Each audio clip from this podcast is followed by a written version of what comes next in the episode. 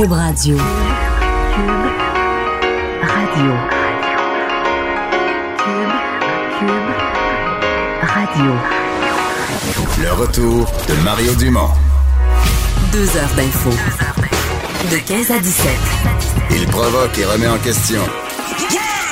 Il démystifie le vrai du faux. Mario Dumont et Vincent Dessureau. Le retour de Mario Dumont. Bienvenue à l'émission. Euh, je dis tout de suite qu'on nous serons euh, une émission quasi spéciale à compter de 16 heures parce que c'est jour de budget, un peu comme on a fait euh, ce mardi avec le budget fédéral. Aujourd'hui, c'est à Québec. Euh, bonjour Vincent. Salut Mario. Euh, veux, veux pas, premier budget d'un nouveau gouvernement qui a de la marge de manœuvre. là. Tu sais, Il y a de l'argent avec. C'est euh, le contexte idéal. là. oui. Puis, puis, veux dire, on peut pas pas être intéressé à le suivre parce que s'il y a de l'investissement quelque part, ça va être des gros montants, ce sera pas juste des grenades. Il pourrait nous en retourner. Moi, j'espère qu'il va nous en retourner à nous, les contribuables, qui, qui payons beaucoup. Puis si on a éliminé le déficit, puis si on a, s'il y a des surplus, il y a une bonne partie de ça, c'est parce qu'ils sont venus en chercher plus dans nos poches, là. Ouais, reste que des surplus, euh, ça part vite. là. Oui. Donc, Ouais, euh, ouais. tu peux pas en donner à tout le monde, euh, donner des baisses d'impôts, euh, rénover les écoles. Il y a des milliards, ben il y en a pas tant que ça. Il y a des choix à faire. Il y a des choix à faire. D'ailleurs, est-ce que tu payes pas? Parce que il y a, y a- y a le, le- le bout surplus, mais il y a est-ce que c'est un surplus réel dans la mesure où admettons que tu as négligé un peu certaines infrastructures, ben là c'était pas réellement un surplus, tu as un déficit de- D'entretien de tes d'entretien. routes. Puis ça si tu veux récupérer ça, ben il y a des coûts. D'ailleurs, je comprends Ouais. que euh, dans le monde de l'éducation, on s'attend quand même à, à avoir pas mal et euh, même un peu ce sera pas suffisant. Mais tu sais qu'en éducation et en santé, les gens sont peut-être pas conscients. Il y a ce qu'on appelle les coûts de système. Ça, les coûts de système, c'est le montant d'argent qu'il faut que tu mettes pour qu'au ministère, on dise que tu n'as rien coupé. Exemple, en santé, c'est au moins 3,2 à 3,5% du budget. C'est un budget qui est dans les 30 quelques milliards maintenant. En d'autres termes, là, en santé, mettons, faisons un chiffron. En santé, quand tu mets un milliard, le premier milliard que tu mets, au ministère, on va considérer que tu as investi zéro. T'as juste. Qu'est-ce qu'on appelle les coûts de système? C'est les augmentations de salaire qui sont déjà promises. C'est déjà signé dans la convention collective que tu vas donner 2% de plus aux employés l'année prochaine. Euh, L'augmentation du prix des médicaments qui est déjà dans des contrats. avec les- Tu sais, toutes les augmentations prévues. Mais tu sais, bon, dans un petit ministère, ça représente pas tant d'argent, mais dans un ministère comme la santé, en santé, là, le premier milliard que tu mets, C'est pas de l'argent neuf. Non. C'est juste pour rouler le même système une C'est autre ça. année. Avec les hausses de salaire, avec tout ce qui est déjà prévu comme hausse. Plus euh, en éducation, à peu près au moins un demi-milliard de coûts de système. Mais là, les commissions scolaires sont rendues plus loin. Ils disent Ah, on a été tellement coupés par les libéraux. Les commissions scolaires sont rendues à dire Nous autres, tu sais, le premier milliard, c'est pas de l'argent. C'est juste pour euh, nous permettre d'exister et de continuer à faire. Fait que, avant de se faire dire qu'ils ont réinvesti la CAQ, il faut en mettre pas à peu près de l'argent neuf. C'est pour ça que ça part vite. Entre autres, il a déjà donné un peu le ton, euh, euh, François Legault, en disant que certains de ses ministres avaient, euh, avaient travaillé fort pour Donc- tirer la couverte de leur la côté. responsable des aînés. Marguerite Blais, qui, elle, aurait poussé pas mal et serait contente. Donc, ça veut dire qu'on peut s'attendre à ce qu'il y ait quand même pas mal d'argent pour, pour les aînés, ce qui, je pense, était quand même souhaité de la population. On voit souvent des histoires qui nous, Ouais. qui nous mais, mais, on en reparlera tantôt en voyant le budget, puis je vais te raconter ça, mais s'il y a une chose qui me fait peur, c'est pas automatique que mettre, mettons, on annonce dans un domaine là, euh, 800 millions de plus, 1 milliard. Les chiffres sont rendus tellement gros, 1 milliard de plus. C'est pas clair que tout l'argent va aller pour améliorer vraiment. Pardon, les aînés. Je vais prendre ton exemple des aînés avec Marguerite Blais. Mais tu comprends, l'argent, là, tu le mets dans un tuyau, toi, tu es au gouvernement, tu le verses en haut. tu comprends? Tu as comme un pichet, puis tu verses dans un gros entonnoir là, en haut, là, tu sais. Puis là, il faut que ça descende. Puis le patient ou le bénéficiaire de service, il est en bas, en bas. Mais tout le long du tuyau, là, il est percé. Là. Il y a du monde qui disent des, des cadres qui vont dire Ah, ben, du budget. mais ce serait l'occasion de changer nos selles. Hein? Changer nos ordinateurs au bureau. Hein? Y a une, année qui a de l'argent, c'est l'année. Les ordinateurs sont, sont dépassés un peu, puis rénover les bureaux, puis la commission scolaire, là, pourrait peut-être agrandir le siège social, puis, euh, puis tout le monde veut augmenter sa paye en chemin, puis tout le monde, les syndicats disent, ah, pour, ce serait la, la bonne année pour négocier une bébelle de plus qu'on n'avait pas pensé, ou qu'on avait déjà pensé, mais qu'on n'avait pas les moyens. Que là, à un moment donné, t'arrives, toi, t'as l'impression que t'as versé un gros pichet en haut de l'étang noir, là. Puis là, à la base, t'entends touc, les gouttes qui arrivent. Tu comprends tout ce que je veux dire? Oui, ben, j'ai un peu, moi, je verrais ça. Je, je veux pas critiquer euh, inutilement Radio-Canada, mais pendant, sous, sous l'ère Harper, on s'est beaucoup plaint des, des, de, de manque de budget. Puis on disait, on peut pas, les, les journalistes, euh, on peut pas en embaucher. Euh, tu sais, l'importance Ah, de l'information. C'est ça. Et quand euh, est arrivé le, le- le gouvernement Trudeau avec beaucoup plus d'argent Ben pour là, le réseau public? 700 millions. Ben, c'est ça, mais on a l'impression, est-ce qu'on a embauché plein de journalistes? Euh, Est-ce qu'on, non, on a l'impression qu'on fait encore des coupures à ce niveau-là puis qu'on va investir ailleurs. Ben, tu ouais, mais là, il semblait que c'était ça qui urgeait le plus. Puis une fois que les millions pleuvent, on n'a pas de, de correspondants euh, partout dans le monde. C'est moi là où je verrais notre télévision publique investir, entre autres. Puis j'ai, L'information a servi de prétexte pour aller chercher du cash, pour euh, faire du showbiz, la plus- des séries. oui. plus gros salaires. Mais est-ce que c'est tellement ça? Euh, parlons de politique fédérale, où là, vraiment, M. Trudeau, une autre journée difficile. Difficile sur deux fronts. Difficile au niveau de...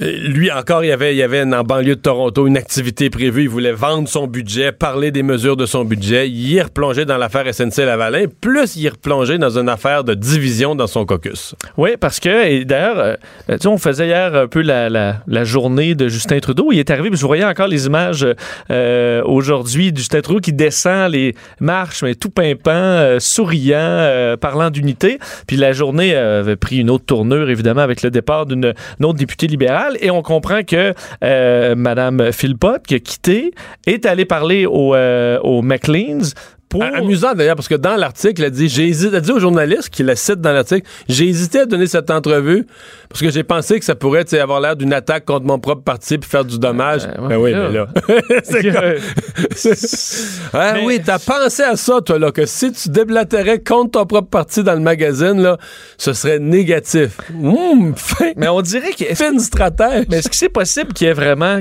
que, une- que ce soit concerté là, ce qui se passe dans la mesure où hier, tout de suite après le budget, t'as quelqu'un qui quitte, donc tout de suite enlève le, le, le, le- momentum des, des libéraux.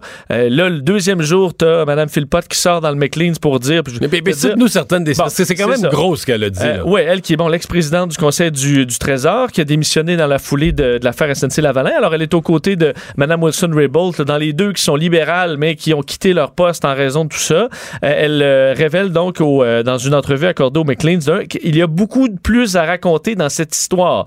Puis en gros, elle donne raison aux conservateurs de vouloir euh, ramener le comité de la justice dans le dossier, parce qu'elle dit, bon, elle qui avait dit avoir euh, perdu confiance en la façon dont le gouvernement avait géré ce dossier, elle explique au journaliste Paul Wells que euh, ben, si rien de mal ne s'est produit, alors pourquoi ne pas renoncer au privilège de confidentialité sur tout le dossier et laisser les personnes concernées donner leur avis et partager leur histoire? Alors, elle souhaite qu'on retire euh, com- complètement là, les, les, les- ce qui bloque Wilson Raybould à raconter Puis elle est convaincue que Mme Wilson-Raybould aurait d'autres choses très importantes que les Canadiens veulent savoir. Absolument. Euh, donc là, euh, ça donne des munitions. Tu trouves une libérale qui dit aux conservateurs, vous avez raison de, de gueuler parce qu'on on a encore des Ouais, mais choses ce à qui m'amuse, c'est que les conservateurs, depuis mardi, là, se fendent la face en débat de procédure. Même dans certains cas, ils ont fait du, du mauvais théâtre un peu, ils en ont trop mis, mais en tout cas. Mais les conservateurs multiplient les initiatives pour essayer de, de- de remettre cette affaire-là à l'avant-scène. Mais finalement, c'est les libéraux qui le font, là.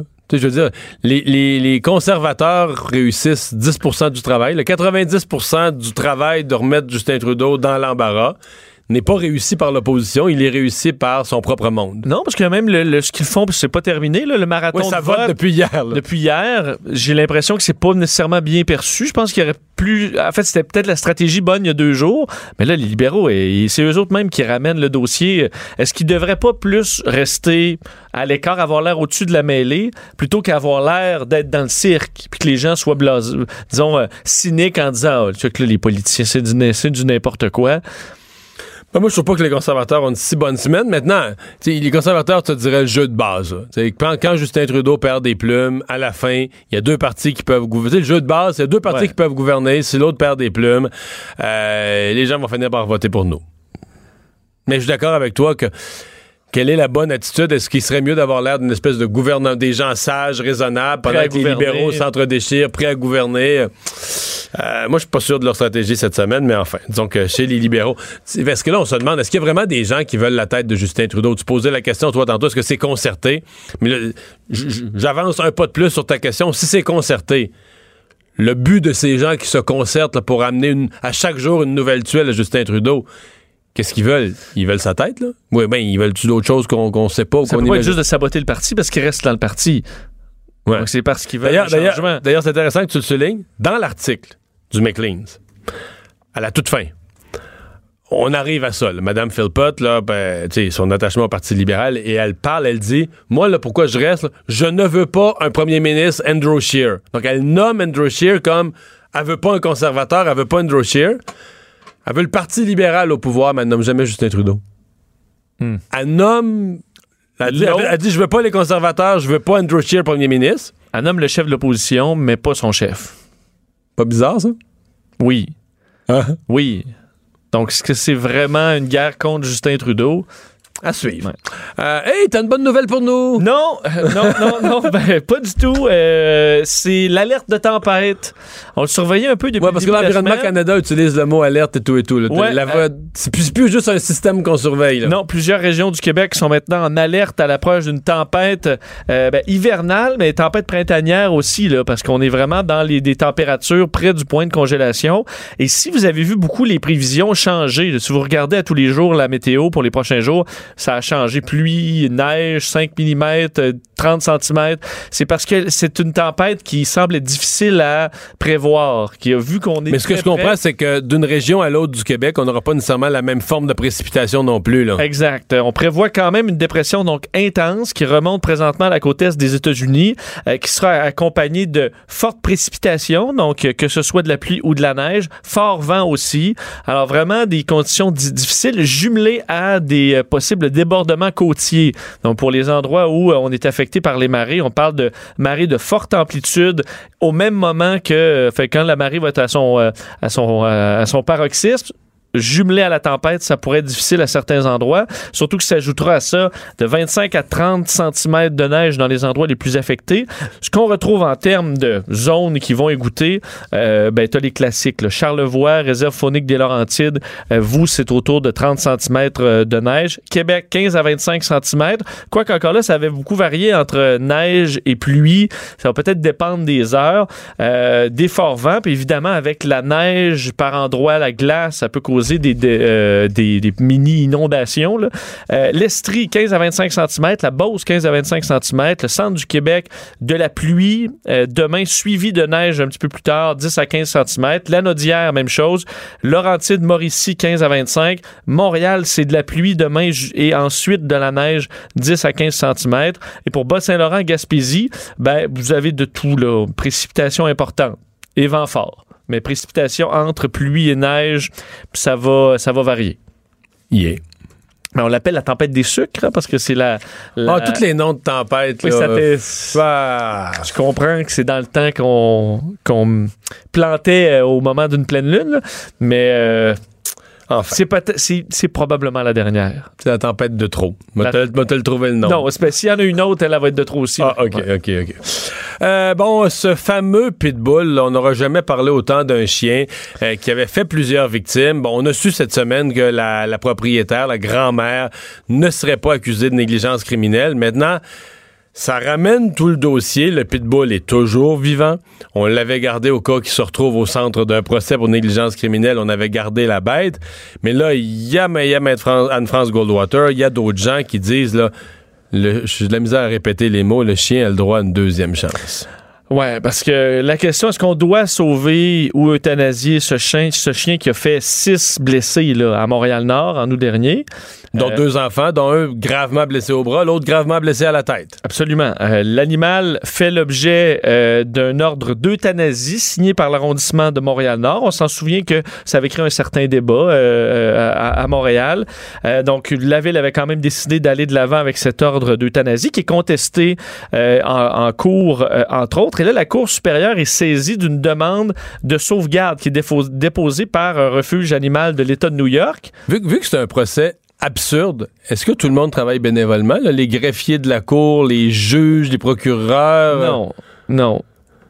Je trouve Là, qu'on nous, on paye- qu'on nous- perd du temps dans le système Ah, de justice. nous, les contribuables, on paye un chien a causé énormément de dommages, blessé des enfants. Bon, là, nous, chien. on paye, on a payé pour garder le chien, on a payé, on paye, on paye, là, on paye les tribunaux. Ça n'a pas de passe, là. Ça n'a pas de bon sens. Alors que le règlement est clair, un chien qui a posé un geste aussi grave, euh, Ouais, puis imagine le nombre d'animaux que, mettons, qu'on aurait pu sauver avec tout l'argent qu'on a mis là-dedans, parce que des animaux, euh, des chiens, il y en a qui sont euthanasiés à tous les jours, là, ouais. pour, euh, pour plein de raisons. Euh, Celui-là, d'ailleurs... Excuse-moi, là, mais dans la nature, là. Tu vois, je viens de faire un silence de 3 secondes, Oui. là. Mais je pense que pendant cet espace-là, il y a un lièvre qui est mort parce qu'il y a un renard qui avait faim. Excuse-moi, là. Oui. C'est bol. T'as raison, surtout que la SPCA, euh, même eux qui, ont, qui doivent travailler avec des ressources limitées, euh, c'est un combat pour la SPCA toujours, ben là, doivent euh, prendre des mesures particulières pour s'occuper du chien Shota euh, parce qu'il est très dangereux. Alors, c'est des ressources supplémentaires de la SPCA qui pourraient aller à d'autres animaux qu'on espère pour redonner à une famille et tout ça, à remettre en état. Mais là, dans ce cas-là, on est pogné avec un chien qui est très dangereux. Et bon, qui a le droit à sa deuxième chance. On ne Ouais. sait pas s'il va être encore très dangereux. mais tu un, S'il mord quelqu'un d'autre, là, t'auras ta preuve. Mais pour l'instant, il y, aurait, le droit à sa deuxième chance, puis on ne le sait pas. Peut-être qu'il en mordrait plus. de la misère avec les humains à les envoyer en, mettons, en réhabilitation. Mais euh, là, le chien, euh, il va te dire, oh, je suis correct, je le Thérapie. ferai plus.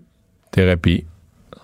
Pour les chiens. Parce que là, entre autres, euh, euh, une des personnes qui était au, euh, au palais de justice au, aujourd'hui, Lise Vadnet, qui est la sœur de Christiane Vadnet, qui avait été tuée par un pitbull qui s'est introduit dans sa, dans sa cour arrière en 2016. Une histoire absolument horrible. Elle était là et vraiment très inquiète de où s'en va ce, ce, ce- ce dossier. Elle dit on est en train de sauver un chien au-delà de l'humain. Alors, semblait assez scandalisé de voir euh, tout ça. Elle dit, je suis très inquiète des conclusions de ce jugement à venir concernant ce chien. J'espère que le règlement de la ville sera mis en application. Sinon, ce sera de la poudre aux yeux. On n'a pas évalué un chien qui a clairement montré sa dangerosité. Par ailleurs, qui paie Mme Goldwater et son fils, qui est évidemment Anne-France Goldwater, entre, autres derrière ce, recours. Euh, le lobby des pro-pitbull. Si la sécurité des citoyens est mise en cause, il faut sauver l'humain. C'est ce qu'elle a dit, cette dame qui, bon, on connaît bien les, euh, ce que ça peut donner un chien du genre, sa sœur ayant été, euh, ben, euh, Ouais. évidemment, Tué par, ce chien. par un pitbull. Euh, L'émission JA, il y a une couple de semaines, avait présenté le portrait d'un. En même temps, c'était le portrait d'un individu, puis c'était un avertissement là, aux gens d'être prudents avec les sites de rencontres, parce qu'on a trouvé un individu qui approchait des femmes pour des, sur des sites de rencontres, mais dont le but n'était pas l'amour, mais l'argent. Ouais, un reportage Un qui euh, arnaqueur. un arnaqueur. C'est un reportage très intéressant de JE sur Marc Soulière, 35 ans. Pas juste pour ce dossier-là, mais ça rappelle aux gens d'être très vigilants sur des sites de rencontres, euh, que ce soit Tinder ou Badoo, là, les deux qui sont euh, dans, ce, dans, ce dossier particulier, mais il y en a d'autres. Euh, fraudeur, donc accusé pour avoir séduit des femmes dans le but de les escroquer, se trouvait au palais de justice de Longueuil aujourd'hui pour recevoir sa sentence.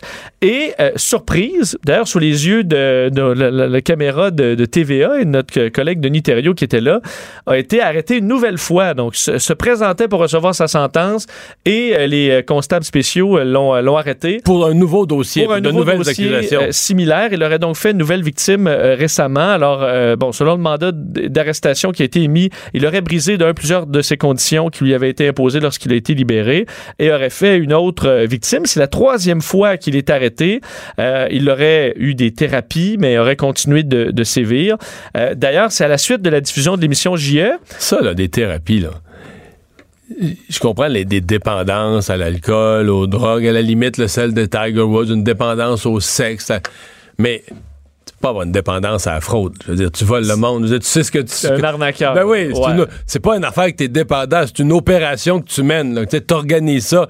C'est pas vrai que t'es dépendant. C'est niaiser le monde. Là. Tu comprends? La, la cour va faire une thérapie. Voyons, il n'y a pas de thérapie, il vole plus. Là. Je veux dire, travaille, va te trouver un job, puis rentre une paye qui va arriver tous les deux jeudis, qui va te déposer dans ton compte. Mais dire, quand tu t'arnaques, tu trouves une femme, ta nièce, tu fais des accroître, tu fais semblant, tu l'embrasses un peu, puis tu dis, ah ben là, j'aurais besoin d'un chef, faudrait que tu me- parce qu'il faisait des passes. Ben, peut-être faudrait tu que tu me transfères de l'argent. Mais voyons, c'est pas de thérapie à ça, là. T'es, t'es- t'es- voyons, Ça, c'est une arnaque, c'est toi. T'organises une arnaque, là. peut-être te rappeler, bon, il a réussi à, à- à mettre la main sur à peu près 10 000 euh, frauduleusement euh, dans, dans la partie dont il a plaidé coupable parce que lui, donc, trouvait des femmes sur Badoo ou Tinder, deux sites de, de- d'applications de rencontres, euh, allait au restaurant.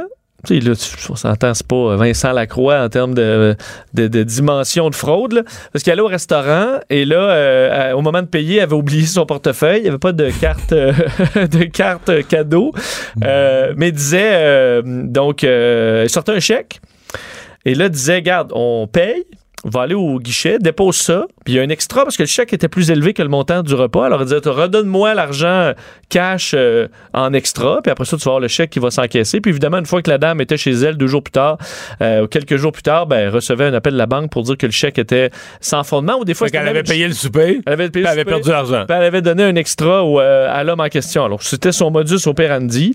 et une dame qui, en fait, des proches qui ont, qui ont regardé JE, puis ont reconnu le nouveau donc, quelqu'un dans l'entourage de leur ami ou de leur sœur, puis qui ont dit, voyons, c'est le même gars, euh, et qui ont commencé à enquêter un petit peu sur ces allégations, qui disaient, je travaillais à telle place. Ils ont téléphoné au Ils ont téléphoné au restaurant où ils travaillaient, puis d'un, le restaurant n'existait même pas dans certains cas où euh, ils connaissaient pas du tout ce monsieur-là. Ils se sont rendus compte que c'est encore un tissu de mensonges.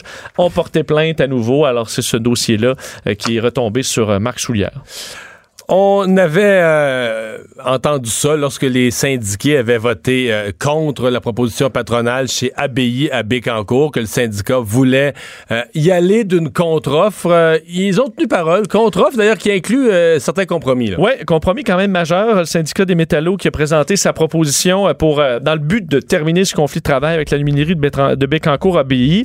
eux avaient rejeté l'offre patronale il y a une dizaine de jours. et bon, on espère pouvoir ouvrir la voie de la négociation. Je cite le, syndicat, la voie de la, à la négociation d'une convention collective, d'un commun accord entre les parties, assorti d'un protocole de retour au travail euh, négocié. Ce que demande, parce qu'il y a encore plusieurs points euh, qui ne plaisent pas aux syndicats. On veut travailler sur l'organisation du travail, de la main-d'œuvre, l'absentéisme, les libérations syndicales, le régime de retraite, euh, les questions de salaire, la durée de l'entente et tout ça.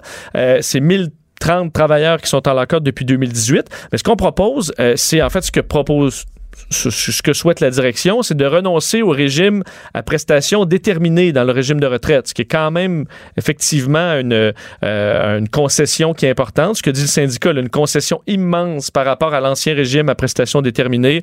Euh, maintenant, le risque est en partie assumé par, euh, enfin, il est assumé par les travailleurs. Ouais, c'est une grosse concession, ça. Alors, est-ce que, parce qu'on sait comment, à quel point ça vaut, ça vaut son pesant d'or, un, un, régime à prestations déterminées, surtout. Est-ce que c'est la clé d'un règlement? Peut-être. Peut-être. Alors, on a mis de l'eau dans notre vin au syndicat. À suivre. Et finalement, ben, c'est pas une première. Euh, c'est à nouveau que ça se produit au centre-ville de Montréal, le monument de Johnny McDonald qui est vandalisé. Oui, pour la sixième fois euh, au cours des deux dernières années, euh, le monument de l'ancien premier ministre du, du Canada, Johnny McDonald, est vandalisé. lui, bon, McDonald a été premier ministre du Canada entre 1867 et 73 et ensuite entre 78 et 91. mort en 1891 à l'âge de 76 ans. Et pourquoi on semble cibler cette statue? Ben, c'est un groupe, McDonald Must Fall, qui a d'ailleurs revendiqué ces, nouveaux euh, épisodes de vandalisme, euh, qui exige que le monument soit carrément retiré de l'espace public. Euh, on a profité d'ailleurs de la journée internationale pour l'élimination de la discrimination raciale pour faire ce vandalisme, parce que selon le communiqué du groupe, ce qu'on dit, c'est que le premier ministre est un, est un suprémaciste blanc qui a directement contribué au génocide des peuples autochtones avec la création du système brutal des pensionnats ainsi que d'autres mesures destinées à détruire les cultures et les traditions autochtones. Alors, demande au euh, gouvernement de retirer de toutes les statues euh, de, de, McDonald's de l'espace public. Euh, alors, on, on dit l'espace public devrait plutôt célébrer les luttes collectives pour la justice et la libération et non pas la suprématie blanche et le génocide. Rien de moins. Mm-hmm. Mais ça, c'est la, c'est la mode des réécritures de l'histoire. Ça n'a pas de fin, là. Hein? Ben, c'est sûr. Tout ce qui était d'une autre époque, euh, beaucoup. Euh, Mais c'est ce qui est drôle, c'est qu'on semble pas. C'est un manque de perspective parce qu'on semble pas penser que notre époque présente. Là, on pense qu'on est correct, nous autres, là. Oui, dans 100 ans. Mais dans 100 ans, quand on va regarder 2019, il y a certaines choses qu'on fait aujourd'hui, puis qu'on va dire, ben, voyons. Ça n'a pas, ça pas d'allure. Qu'est-ce que les gens pensaient? Qu'est-ce qu'ils faisaient? Bon, ben, peut-être qu'on devine même pas quoi exactement, là. Mais, euh, tu sais, John A. McDonald a fondé le Canada dans son époque, il a fait ses erreurs. Puis c'est très bien, je veux dire, je ne propose pas, par exemple, que dans les cours d'histoire, on taise les volets plus sombres. Tu sais, il faut tout dire. Il faut enseigner l'histoire, il faut présenter tous les aspects. faut pas être blanc ou noir. Il faut dire la vérité en même temps. Parce que, par exemple, toute cette, toute cette mouvance-là, ces gens-là, euh, ont réussi à convaincre la mairesse de Montréal, puis un paquet de gens à Montréal, d'appeler Montréal un territoire Mohawk non cédé. Ça, c'est terrible, c'est faux. C'est une fausseté, puis tu, tu en 2019, tu propages quelque chose qui est historiquement non fondé. Moi, tous les historiens, le sérieux qui j'ai parlé, on regardait ça et on dit, tu peux pas dire ça. Il y avait des Mohawks autour, il y avait des le dernier euh, les derniers qui s'étaient établis d'une façon un peu stable, c'est des Algonquiens sur Mont, mais c'est quand même immense l'île de Montréal, mais de parler de Montréal comme un territoire Mohawk non cédé, C'est faux. c'est pas vraiment défendable sur le plan historique. Puis les Mohawks étaient repartis vers le sud, en tout cas, ils avaient laissé la place non habitée ou c'est gros là, tu sais comme espèce de fausse euh, fausse prémisse, mais c'est pour dire où on en est rendu. Comme tu dis ça, donc t'as l'air à t'auto-mutiler, t'as l'air à châtier ton propre, ta propre histoire. Ça passe bien, ça fait généreux, ça fait social, ça fait, tu sais, euh, ça fait 2019. là, tu sais, ça fait que euh, c'est très, très, très populaire de dire ça aujourd'hui, même si sur le plan historique, c'est pas vrai. Mais c'est vrai que je pense que l'important, c'est que tant que l'histoire est bien racontée, peut-être qu'aujourd'hui, on peut être plus sensible dans l'histoire de Johnny McDonald à, à parler de, ses erreurs.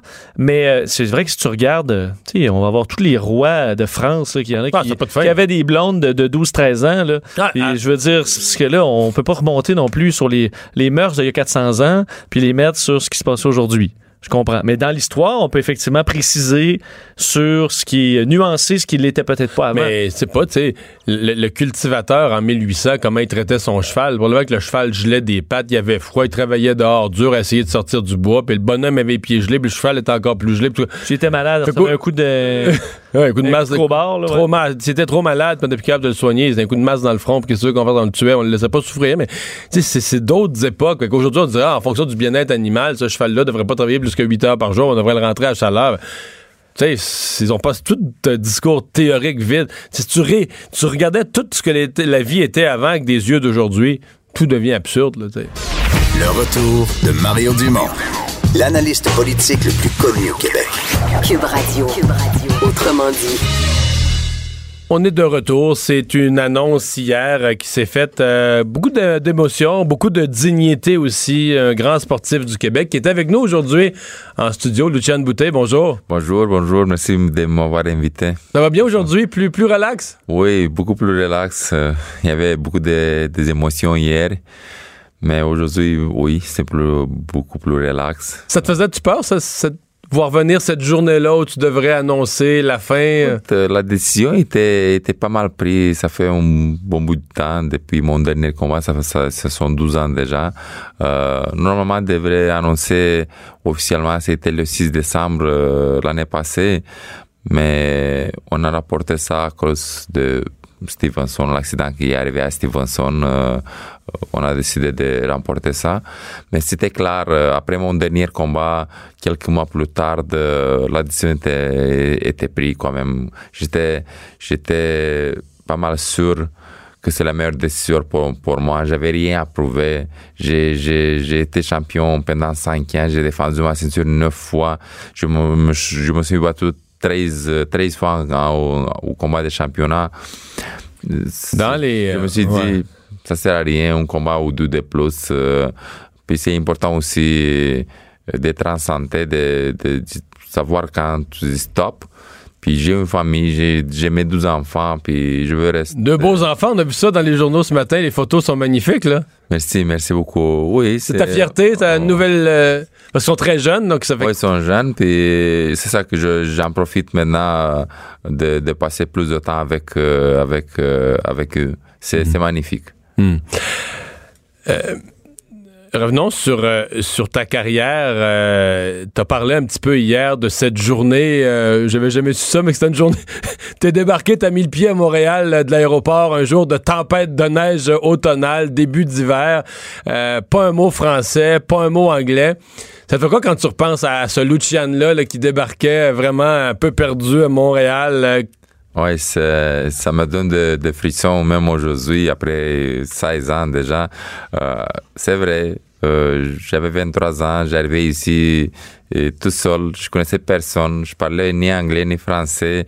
Euh, c'était... Il y avait deux Roumains là, qui, qui étaient déjà dans le club de boxe. là. Oui, c'est ça. que C'est le seul que j'ai eu le premier contact avec. Mais je- Puis tu venais pourquoi? On t'avait dit Montréal, c'est une bonne place de boxe. euh, tu, tu croyais à tes chances en venant ici. Croisé Stéphane Larouche puis Yvon Michel en 2003, en 2002 en Roumanie. Ils sont venus avec Léonard Dorin qui était l'autre Roumain euh, qui était champion du monde, qui sont descendus en Roumanie pour défendre euh, son titre, son, son titre. Puis c'était mon premier contact. Puis en 2003, Eric Lucas qui était en train de se préparer se battre en, euh, en Allemagne avec Marcus Bayer de, de, Mhm, je de la- le combat revanche pour sa ceinture de, de BBC. M'ont- amené ici pour, euh, pour faire du sparring parce que Marcos Bayer était un gaucher.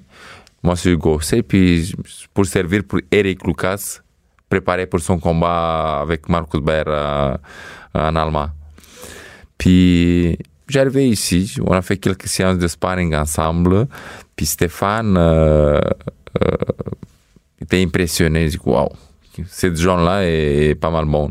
Puis c'est Eric Lucas qui a parlé avec Yvon Michel, qui était le président de, de Interbox en ce moment-là, puis à Stéphane Larouche en disant Écoutez-moi bien, signez ce gars-là, cette genre-là, parce que ça va être un futur champion du monde. Ah ouais. Ça m'est resté ces mots dans. Eric, dans- Eric Lucas, Eric était important pour toi au début, là. hein? mais oui, c'est lui. J'ai boxé au début, j'ai- quand j'ai commencé la carrière, j'ai boxé à Suka. Il est- C'est lui qui était main event. J'étais à Suka de, de Eric Lucas. C'est ça que euh, j'ai grandi. J'ai commencé, après mon neuvième combat, j'ai commencé à être comme la tête d'affiche main event. Ouais. Mais, mais en Mais- fait, les deux, vous vous êtes succédés au Québec, puis ça enlève rien. Il y a toutes sortes de personnages en boxe. Mais Eric et toi, vous vous êtes succédés d'un peu dans le rôle du gentleman de la boxe québécoise. Est-ce qu'il t'a servi de modèle dans comment être, comment approcher le public, genre, où c'est tes valeurs naturelles aussi, là, mais. Je pense que c'est, exactement, c'est mes valeurs naturelles. J'étais naturel, puis je suis naturel, même dans ma vie comme ça. Je suis comme ça. J'ai jamais joué un rôle. Puis c'est l'éducation que, que j'ai eue chez mes parents. Euh, Je, je suis comme ça. J'ai, j'ai, rien fait spécial pour que le monde tombe en amour avec, euh, avec moi. J'ai appris le français ici. Euh, je me suis intégré, intégré bien. J'ai toujours, euh, j'ai répondu à tous les appels, toutes les photos, tous les mondes qui voulaient faire une photo. J'étais toujours, toujours là pour tout le monde. Puis le monde, il a apprécié ça. Je me rappelle très bien, à, mon premier combat quand j'étais comme main event, à- mon neuvième combat c'était, pour ma première ceinture euh, nord-américaine, on vendait 1500 billets. Dans le gymnase, dans la salle, c'était 1500, pas plus que 2000. Puis on est arrivé à vendre 22 000 au Sandbell. C'était des Ça. plus gros, ga- 22 000 au Centre Bell, Oui. c'était des plus gros galas de boxe au Québec, là, Oui. qui. Et chaque euh, une de mes combats, quand j'ai défendu mon titre, c'était toujours plus que 15 000, 16 000, 17 000. Ça que le monde appréciait probablement aussi la personne que je suis, la boxe que je fais, était un cumul de, de, de choses qui, qui a fait que le monde, le Québécois, le peuple québécois euh, sont tombés en, en amour avec moi. T'as boxé quoi, 15 ans, 16 ans? C'est 15 ans. Ouais. C'est quoi ton plus beau moment? Le moment où, mettons, le lendemain matin, tu t'es levé, ben, c'est sûrement le lendemain d'un combat, tu t'es dit, waouh, là, c'est ce que j'ai accompli. C'était, c'était, ce sont deux, deux moments dans ma carrière qui sont, sont vraiment inoubliables. euh, mais Plusieurs, mais deux très importants. C'était moi quand je, je suis devenu champion du monde au Sandbell avec Alejandro Berrio quand j'ai gagné le titre. Là, on est en 2007. 2007, 7. 19 octobre. Puis le deuxième qui, qui m'a touché vraiment, c'était avec Andrade Dou à Québec. On sait, tout le monde sait que qu'est-ce qui s'est passé au premier euh, combat avec Andrade quand j'ai tombé à la fin, quand j'étais très fatigué, puis j'ai tombé à la fin, je me suis relevé quand la cloche m'a sauvé. Euh, puis au douzième, euh, au Colisée Pepsi, il était plein, 17 000 personnes, puis je l'ai, je l'ai mis KO au quatrième round. C'était une des plus beaux moments. Ah ouais? puis- La foule à Québec était avec toi aussi, Ouais, pas à peu près, fort, là. C'était fort. C'était vraiment au Colisée Pepsi, puis Centre Vidéotron euh, dernièrement.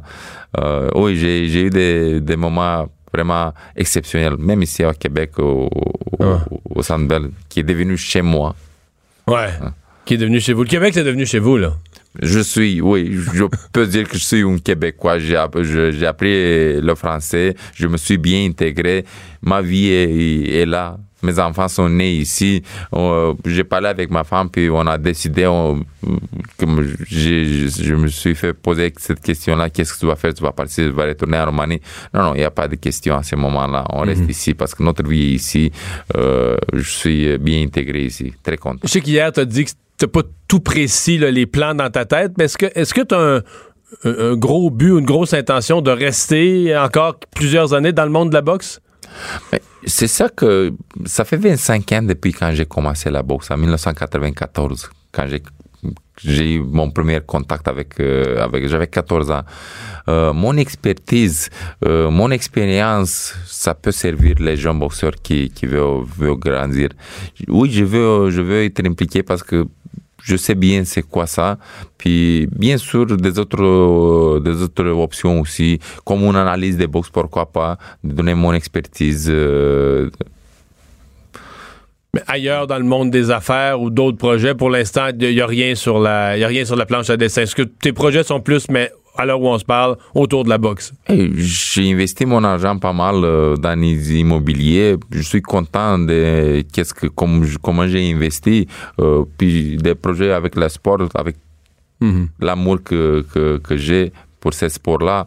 Euh, honnêtement, je suis content. Puis je sors de cette cette belle aventure-là avec la tête très haut. De, Pour tout ce que j'ai réalisé comme, euh, comme athlète, comme boxeur, comme euh, ici au Québec. Parle-moi de d'Adonis Stevenson, de son sa, sa, sa, sa fin de combat dont les images ont été vues et revues, euh, l'état de santé dans lequel ça l'a laissé, à un âge, mais si t'avais continué, t'arrivais à son âge, t'as 39, donc euh, euh, presque, t'arrivais presque dans ces âges-là, t'as décidé de quitter, mais euh, qu'est-ce que tu penses de tout ça? Qu'est-ce que ça te donne comme réflexion sur la boxe? C'est triste. Je suis vraiment déçu. Qu'est-ce que ça lui est arrivé? J'ai jamais souhaité à personne euh, que ça arrive quelque chose comme ça. Euh, c'est pas la première fois qu'il arrive euh, sur un ring de boxe une situation comme euh, ça lui est arrivé. C'est dommage d'un certain côté, mais pour nous, pour tous les boxeurs en général, on s'assume cette risque-là le moment quand on monte sur le ring. C'est, c'est Tu pensais-tu à ça, mettons, euh, la veille d'un combat ou le matin même, ou c'est quelque chose, ou c'est quelque chose qu'on on enlève complètement de son on enlève, esprit? on enlève de, la tête ces choses-là. On pense pas parce qu'on est au gymnase, on s'entraîne, on est en santé, on est bien, euh, tout ça déroule bien euh, pendant les entraînements, pendant les camps d'en- de- de- d'entraînement. Tu penses pas à ça. C'était un accident, un un accident, qu'est-ce que ça lui est arrivé à Stevenson Il était en contrôle, il gagnait le combat, il, était en avance. euh, euh, pratiquement, c'était probablement la fatigue, un coup de poing euh, bien placé qui a causé ça. C'est probablement parce qu'il était en avance. S'il avait été très en arrière, l'arbitre aurait été plus agressif, peut-être à arrêter le combat plus vite en se disant, ah, ça donne plus rien, de toute façon, il perd. Mais là, le fait qu'il est en avance, l'arbitre se dit, l'arbitre est dans une position délicate quand même, hein? Oui, mais c'est lui qui était champion, c'était ici chez nous. Euh, il, a, il a laissé toutes les chances que, que ça sorte de cette situation-là parce qu'il y avait quelques secondes euh, euh, que c'est fini le round. Puis s'il était une minute de, de, de repos, peut-être il, Il s'est bien ça. récupéré. Puis il y avait encore trois minutes de, de, de dernier round, puis il restait champion. C'est triste, c'est dommage. Euh, J'espère que euh, il va revenir comme, comme il faut en, en santé. le, la folie, la frénésie d'une soirée de boxe, là, quand Lucian monte sur le ring, euh, il fait noir partout sauf le projecteur sur toi, la foule en délire, j'en ai fait partie moi-même à quelques reprises. Euh, tu penses que ça te manque? De dire, moi, j'aurais pu ça dans ma vie. Là, autant, je vais faire plein de belles choses, je vais m'occuper de mes enfants, ils vont avoir une première journée à l'école, plein de petits bonheurs, mais jamais quelque chose d'aussi fou, jamais quelque chose d'aussi intense. C'était, c'était une étape, c'était toute une belle aventure, je- comme je l'ai dit. Qu'est-ce qu'on a vécu ici avec toute mon équipe, avec toute le foule de, de Québec. Euh, mais une fois que j'ai dit stop, que j'ai sorti, j'ai dit j'arrête, je prends ma retraite, c'est un- une fois pour toujours. C'est- bien réfléchi. C'est pas, pas de retour pour moi euh, pour faire un autre combat un an plus tard ou deux, deux ans plus tard. Je suis, encore une fois, je suis euh, euh, en paix. je sors de là avec la tête très haut pour qu'est-ce que j'ai fait.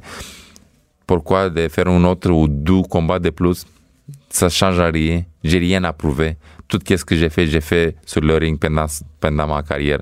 J'ai été champion 5 ans, défendu la ceinture euh, 9 reprises.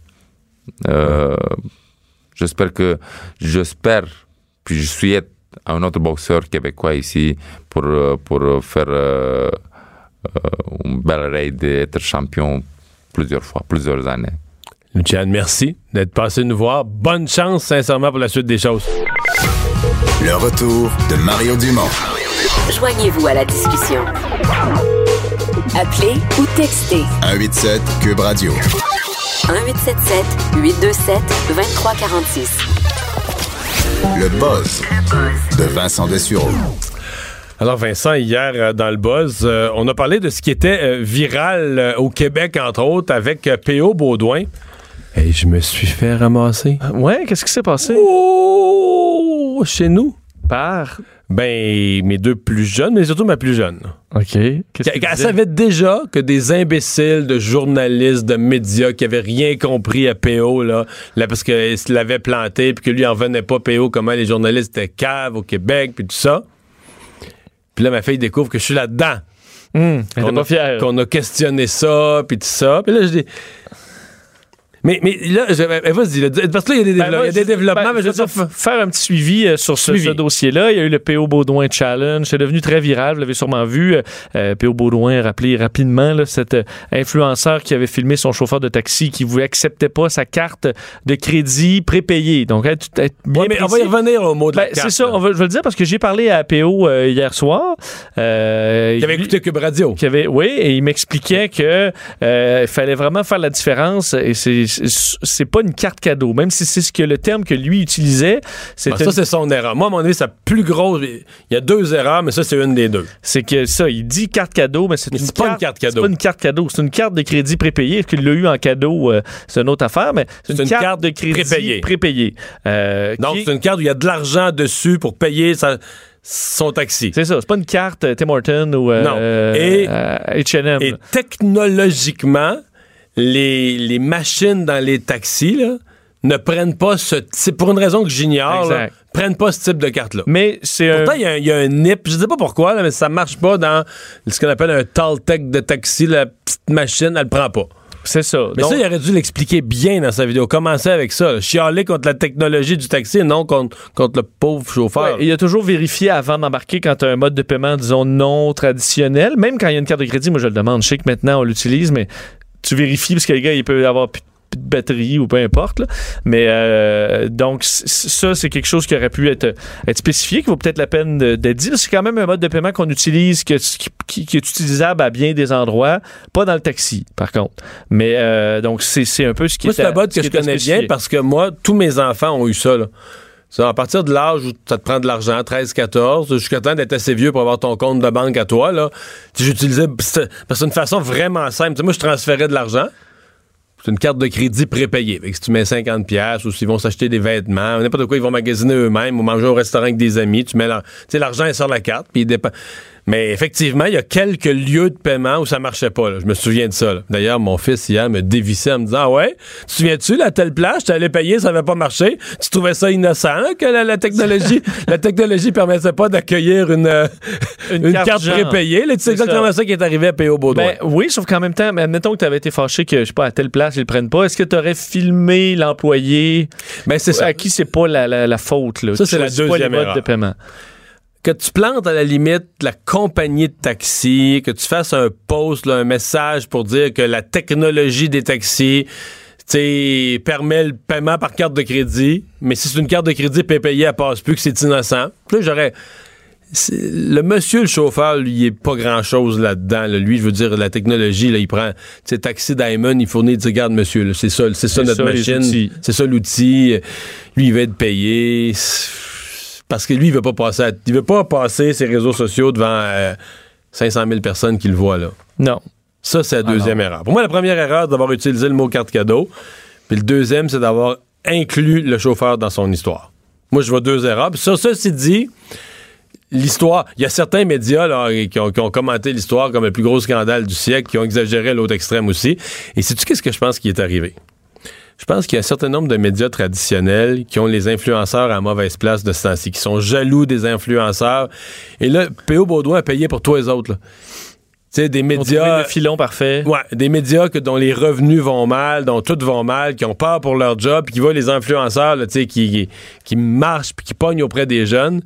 Je pense que PO a payé aussi pour ça. Le payé regarde, il y a un influenceur qui a comme. Il a mis un genou à terre, là, il a fait une sorte de petite gaffe où il s'est mis dans une mauvaise position. Là. Fait que lui, il va payer pour, pour. Il va payer pour le mot influenceur. Il va payer pour tous les autres. Et, euh, et c'est sûr que c'est un peu la. Reste que le, le- un peu la rançon du web, c'est-à-dire tu peux. Tu sais, un porte-voix qui est ouvert complètement, qui peut t'amener énormément de, de- de- Ah ben, d'abonnés, mais quand t'as le, le coût inverse, ça peut. Non, tu perds le peux faire- contrôle. tu peux faire plier une multinationale. Oui. Quelque chose de viral peut faire plier une multinationale. Mais si le boomerang te revient, là, il reviendrait dans Boyenne. là. C'est sûr que si quelqu'un l'avait filmé en train de s'ostiner, lui, avec le chauffeur, puis ça devient viral, tu fais, écoute, là, ça y est arrivé le même dans la vie privée. Mais là, il a publié ça C'est en lui. direct, donc c'est sûr que les gens vont, vont être portés à critiquer. Rendu là, est-ce que tout le monde veut comme son morceau de P.O. Baudouin là, dans les dernières heures? Puis à un moment donné, il faut pas non plus... euh, tu sais, il n'y a pas tué personne, là. Non. Mais... euh, Puis il y avait l'argent pour payer. oui, C'était un fait important à dire. là. Il y avait c'est l'argent. le mode de paiement. Parce Mais que lui c'est- prétend, là, finalement, après explication, il prétend que dans sa journée, c'était ça son mode de paiement. Il avait plus son porte-monnaie, il a payé, il a payé au restaurant. Il, a- avait l'argent, il a payé d'autres items de ça. Sais, c'est une journée de travail où il devait travailler, se déplacer, aller au restaurant, puis il a payé d'autres items de sa journée avec le même moyen de paiement accepté et acceptable. Mais dans le taxi, ça passe pas. OK. Il s'est excusé en fin de journée euh, hier quand même euh, de tout ça. Alors, euh, dossier, euh, Dossier clos. Oui. Dossier clos. Euh, Facebook, c'est jamais clos, par exemple, eux. Non, et encore une, une histoire embarrassante pour Facebook et quand même pas, euh, pas une petite histoire. C'est que Fa- Facebook a reconnu aujourd'hui avoir stocké des centaines de millions de mots de passe d'utilisateurs stockés de façon non cryptée sur leur serveur. Euh, ils- eux disent qu'il n'y a aucune faille de sécurité, c'est-à-dire mo- votre mot de passe Facebook ne s'est pas retrouvé ailleurs que dans les serveurs internes, mais euh, il y a quand même des inquiétudes parce qu'il y a 20 000 employés de Facebook qui se retrouvaient à avoir accès pendant des années dans certains cas, à des centaines de millions de mots de passe. Mais tu sais, veux-tu faire confiance à 20 000 personnes qui sont sur. Facebook? Si, si tu me disais les cinq euh, kingpins de la sécurité, je dirais bon, ils sont probablement qui ont prêté serment puis qui sont surveillés. Mais non. Mais des- 20 000, là, 20 000, ça, c'est tout le monde, Ça se peut très bien qu'il y en ait qui, euh, mettons, tu veux le voir, le Facebook de ton ex ou une vieille affaire, tu as le mot de passe là, disponible façon non cryptée sur des serveurs. C'est vraiment pas une façon euh, sérieuse pour une compagnie de cette ampleur-là de stockage de mots de passe. Alors, si on fait un peu prendre là-dedans, ça touche surtout, par contre, des utilisateurs de Facebook Lite, qui est une version euh, allégée de Facebook qu'on utilise surtout dans des pays où la connexion est mauvaise. Donc, c'est une version qui, qui permet d'être plus facile à utiliser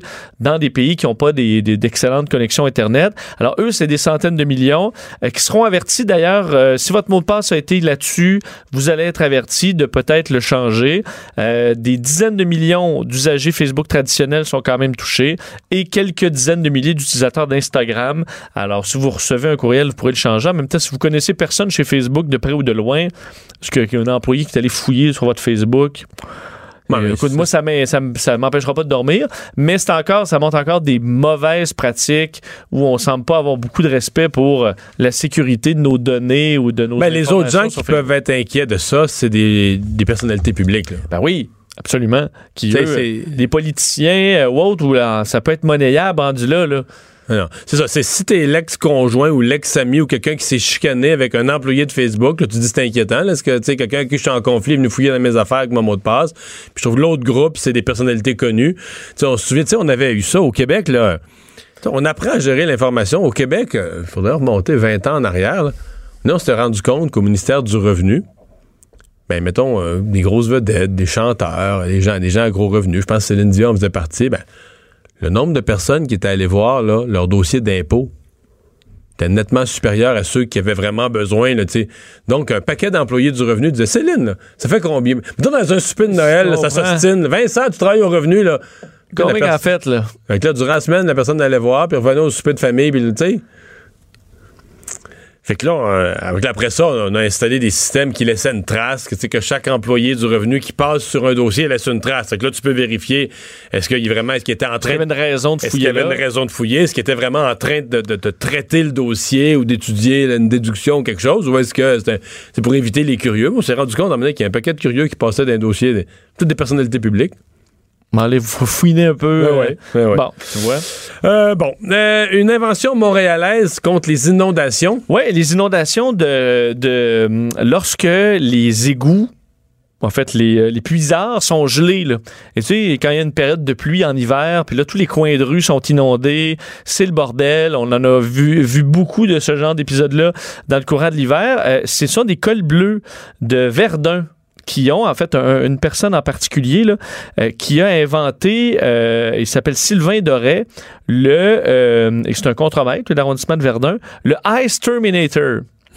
C'est qu'en fait, lui, au devant d'une petite, d'un, petit véhicule, a installé, c'est un appareil dur à décrire, mais c'est une espèce de petit panneau, une espèce de spatule en avant d'un... Mais ça ressemble à une scie ronde, là, parce que ça tourne, là. Ça tourne? Ça tourne pas? Je Pense pensais que pas ça tournait, moi. Je pense pas que ça tourne. OK, c'est juste une spatule. À moins que j'ai pas vu une genre de spatule. J'avais le sentiment qu'elle tournait. J'ai ben, j'ai vu ça vite, là, mais Ouais, je pense pas que ça tourne. tourne-t-elle? C'est une soucoupe placée devant C'est juste l'engin. une soucoupe, OK. Euh, et qui s'insère entre la glace et le sol, ça crée une rigole vers le trou du puits. Donc, ça permet, parce que normalement, et ce que dit d'ailleurs euh, Sylvain Doré, dit depuis là, les années 60, on utilise la même technique pour déglacer des trous comme ça, c'est-à-dire ça prend plusieurs personnes, euh, on doit faire ça avec des pics à glace, il y a des employés qui se blessent, euh, c'est compliqué, tandis que la machine... Alors, j'ai la réponse. Là, j'ai- Ouais. je suis rapide, j'ai ouvert la vidéo. On a tous les deux, regarde la vidéo, on a tous les deux raison. Ce n'est pas. Ça tourne pas comme une scie, là, mais ça tourne. Tu vois, ça, ça peut pivoter pour suivre le mouvement de la glace, puis tout ça. Fait que ça peut tourner. C'est pour ça que je l'avais vu tourner, mais c'est pas motorisé, là, ça spinne pas en continu. ça tourne, ça tourne. Là, tu, Oui, oui, regarde, quand tu tu nous arrives donnes à deux les deux raisons, mais t'as moins raison que moi. là. Ben non, c'est ça, ça. ça tourne pas tout le temps, mais garde, là, garde, elle tourne, là. Regarde sur l'image, ok, elle ouais, tourne. ouais, ok, ouais, ouais, c'est bon, c'est vrai. Elle c'est- tourne sous l'effet des mouvements et des pressions. Elle ne tourne pas d'elle-même, mais elle, elle pivote, là, ce qui fait qu'elle. Comme un disque un peu mobile, là, C'est ça. qui permet de déglacer euh, et de s'adapter au, le- impressionnant. Ouais, mais surtout que c'est que ça a l'air à, super- à fonctionner super bien, très simple, ça coûte pas très cher. On a un prototype pour l'instant euh, qui a coûté 3500 dollars. donc en installant ça pour déglacer, là, il y a 148 000 puisards à Montréal. Donc quand tu en as là, un sur 10 qui est bloqué, c'est une méchante job pour euh, des, des employés. Alors il dit d'ailleurs cette machine-là fait le travail de 15 personnes. Euh, ça déglace en quelques secondes. Alors euh, en voyant, un peu le là, les hivers ne sont plus ce qu'on avait. Il y a beaucoup de gel dégel, d'épisodes de glace. Alors est-ce qu'on pourrait équiper des camions de ce, de ce petit engin, le Ice Terminator, j'aime beaucoup le nom, et euh, sauver comme ça de l'argent. Très bonne idée. Chapeau à Sylvain Doré, contremaître de l'arrondissement de Verdun, qui a fait euh, une très bonne idée. Ben oui. Euh, je me risquerais quand même à une prédiction, une crainte, c'est que ça puisse briser beaucoup. là. parce que tu regardes, c'est quand même pas. hey, ça se fait brasser là, dans la glace, là. Ça, Oui, c'est bon, sûr. Ça Mais brise, peut-être ça que brise, tu le juste, répares. tu changes juste le disque et c'est moins cher. Éjection lors d'un vol d'avion de chasse. Ouais, je vais parler d'une histoire vraiment ben, que j'ai trouvée particulière. Euh, un- en France, un, un avion de chasse, un Rafale, donc vraiment un avion militaire euh, de chasse qui transportait un, un passager qui, on peut peut-être dire un journaliste parce que c'est pas un, c'est un non militaire qui était là pour un vol d'information. Donc généralement, peut être des journalistes, Un euh, reporter quelconque. un reporter quelconque ou autre ou quelqu'un de proche du, du- du- des militaires euh, âgé de 64 ans qui s'est éjecté par accident. OK, c'est lui-même qui s'est éjecté par. Ouais. Il a pesé sur. Ben, il pesait sur. En fait, je sais pas comment Je fonctionne. savais pas c'est quoi ce piton-là. hein. Mais euh, il, il- au moment du décollage, t'imagines, je veux dire, c'est rough, là. Au moment du décollage, pour une raison inconnue, il a tiré sur la manette d'éjection. C'est, il est parti à travers le cockpit. ça part mal. Euh, le pilote, heureusement, lui, c'était pas. Il y a certains systèmes où ça éjecte les deux automatiquement. Euh, mais lui, le pilote est resté à Mais le bord. monsieur, il est éjecté, éjecté. Là, Oui, il est parti. Avec son parachute. Oui, le parachute il a atterri sur la piste. Heureusement, c'était euh, les, les- les rafales sont équipés des derniers modèles de sièges éjectables que tu peux éjecter à très basse altitude. C'est pas le cas de, de tous les sièges éjectables. Alors il a, Tu été blessé? a été blessé quand même au dos assez sévèrement. Euh, on ne craint pas pour sa vie, mais c'est quelque chose qui arrive très régulièrement, surtout parce que même des pilotes entraînés se blessent souvent aux vertèbres parce que le t'encaisses une quantité euh, vraiment imp- importante d'un coup. Parce que là, quand tu sors de l'avion, l'avion il est en mouvement. Là, tu sais, tu sors- c'est comme tu sautes d'un véhicule en marche qui va à je sais pas comment de 100 Ouais. km/h. C'est même pas ça, c'est vraiment le. C'est des explosifs en dessous là, qui, qui tu, tu décolles. Alors c'est surtout ça, c'est que ta, colonne vertébrale s'écrase d'à peu près 2-3 pouces là, au moment de l'éjection. Puis si Oui, parce pas que l'éjection est violente elle-même. Oui, oui, c'est ultra violent. Moi, j'ai déjà suivi la formation parce que j'ai volé euh, euh, quelques fois en avion de chasse. Donc, j'ai j'ai la formation euh, siège éjectable. Et euh, tu es obligé, si- tu le fais par accident, c'est là que tu vas te blesser parce que normalement. Est-ce que tu vis de l'angoisse quand tu es sur Terre, toi, juste de même comme là, sur une chaise au sol? Non, où- mais je me souviens qu'en en F-18, j'ai- j'avais peur de la poignée, d'accrocher la poignée d'éjection parce qu'elle est entre tes jambes très évidente. Puis à tu dis, je vais me tenir, moi, mon. Ah, c'est ça qui est arrivé au monsieur? Il a Ben, pensé se tenir après la poignée puis il s'est éjecté? Exa- exactement. Parce que Oh. si je me souviens, tu as d'autres avions qui sont plus difficiles à s'éjecter, mais le bon. F-18 est au centre, tu, tu prends un mauvais réflexe puis t'es parti. Le retour de Mario Dumont. Pour nous rejoindre en studio, Studio à commercial cube.radio. Appelez ou textez 187 Cube Radio. 1877 827 2346. Enfin, ça, on est de retour et ce qu'on voit sur nos écrans de télé, c'est qu'à l'Assemblée nationale, ça s'installe, tout le monde se place pour la lecture. Les applaudissements. Oui, ben, pour du nouveau ministre des Finances, mais c'est, c'est quand même spécial. Tu sais, ça arrive, mettons, on dit une fois par génération que un, un nouveau parti arrive au pouvoir, donc fait son premier budget. La dernière fois que- qu'un parti n'ayant jamais gouverné fait son budget, c'était Jacques Parizeau, 1977. Là, De- C'est vrai. Là, après ça, tu as eu juste des budgets libéraux, péquistes, libéraux, péquistes. Et donc, euh, première fois pour la CAQ, donc Éric Girard qui s'installe. Ce qu'on va faire, parce qu'à partir du moment où il commence à lire, on a le droit de vous donner les données, les chiffres. On va aller écouter les deux, trois premières phrases. On va se mettre dans l'atmosphère tout de suite, puis après ça, on vous donne les détails du budget. De vous rappeler une règle claire. Il n'y a pas d'applaudissements dans les tribunes, s'il vous plaît. Monsieur le ministre des Finances prononcera maintenant le discours sur le budget. Monsieur le ministre des Finances, je vous cède la parole. Monsieur le Président, je suis fier de présenter le premier budget d'un gouvernement de la Coalition Avenir Québec. Un budget grâce auquel nous, nous investissons maintenant pour maîtriser notre avenir.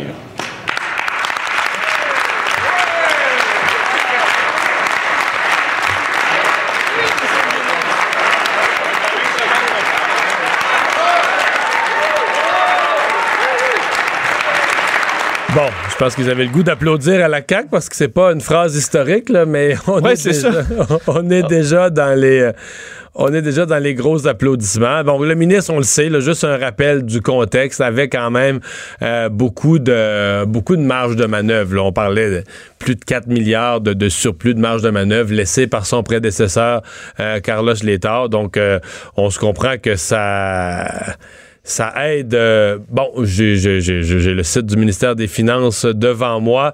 Euh, première mesure, là, je vous le dis, au fur et à mesure, là, ça commence à sortir. Donc, remettre de l'argent dans le portefeuille des familles et des aînés. 1,7 milliard sur 5 ans. Euh, c'est ce que M. Legault avait annoncé. là, les familles de deux enfants et plus, donc 500 dollars de plus. Ça, c'était déjà, euh, pense qu'on confirme ce qui était déjà un peu annoncé. Là. Euh, 500 dollars de plus pour les familles de deux enfants, 1000 pour les euh, de plus pour une famille ayant trois enfants euh, ou plus. Donc des bonifications d'allocations familiales. Euh, bon, croissance des dépenses 5,4% en santé, 5,1% en éducation. Du 5 et plus en santé, on a déjà vu ça. Euh, en éducation, le 5% d'augmentation des dépenses, c'est vraiment, vraiment, vraiment énorme. Donc ça, c'est... ça veut dire que la priorité à l'éducation, telle qu'on nous l'avait promise, là, elle est, euh, elle est au rendez-vous. On attend d'avoir euh, d'autres détails qui nous euh, parviennent. Oui, les aînés aussi. Donc, des sommes, on dit considérables pour les aînés. Ça, ça aussi, ça avait circulé parce qu'on avait dit que Marguerite, euh, Marguerite Blais était contente. Euh, taxe scolaire, c'est confirmé. Donc, uniformisation euh, d'ici la fin du mandat, par exemple. Ah, Ça va se faire sur plusieurs étapes. On va uniformiser la taxe scolaire.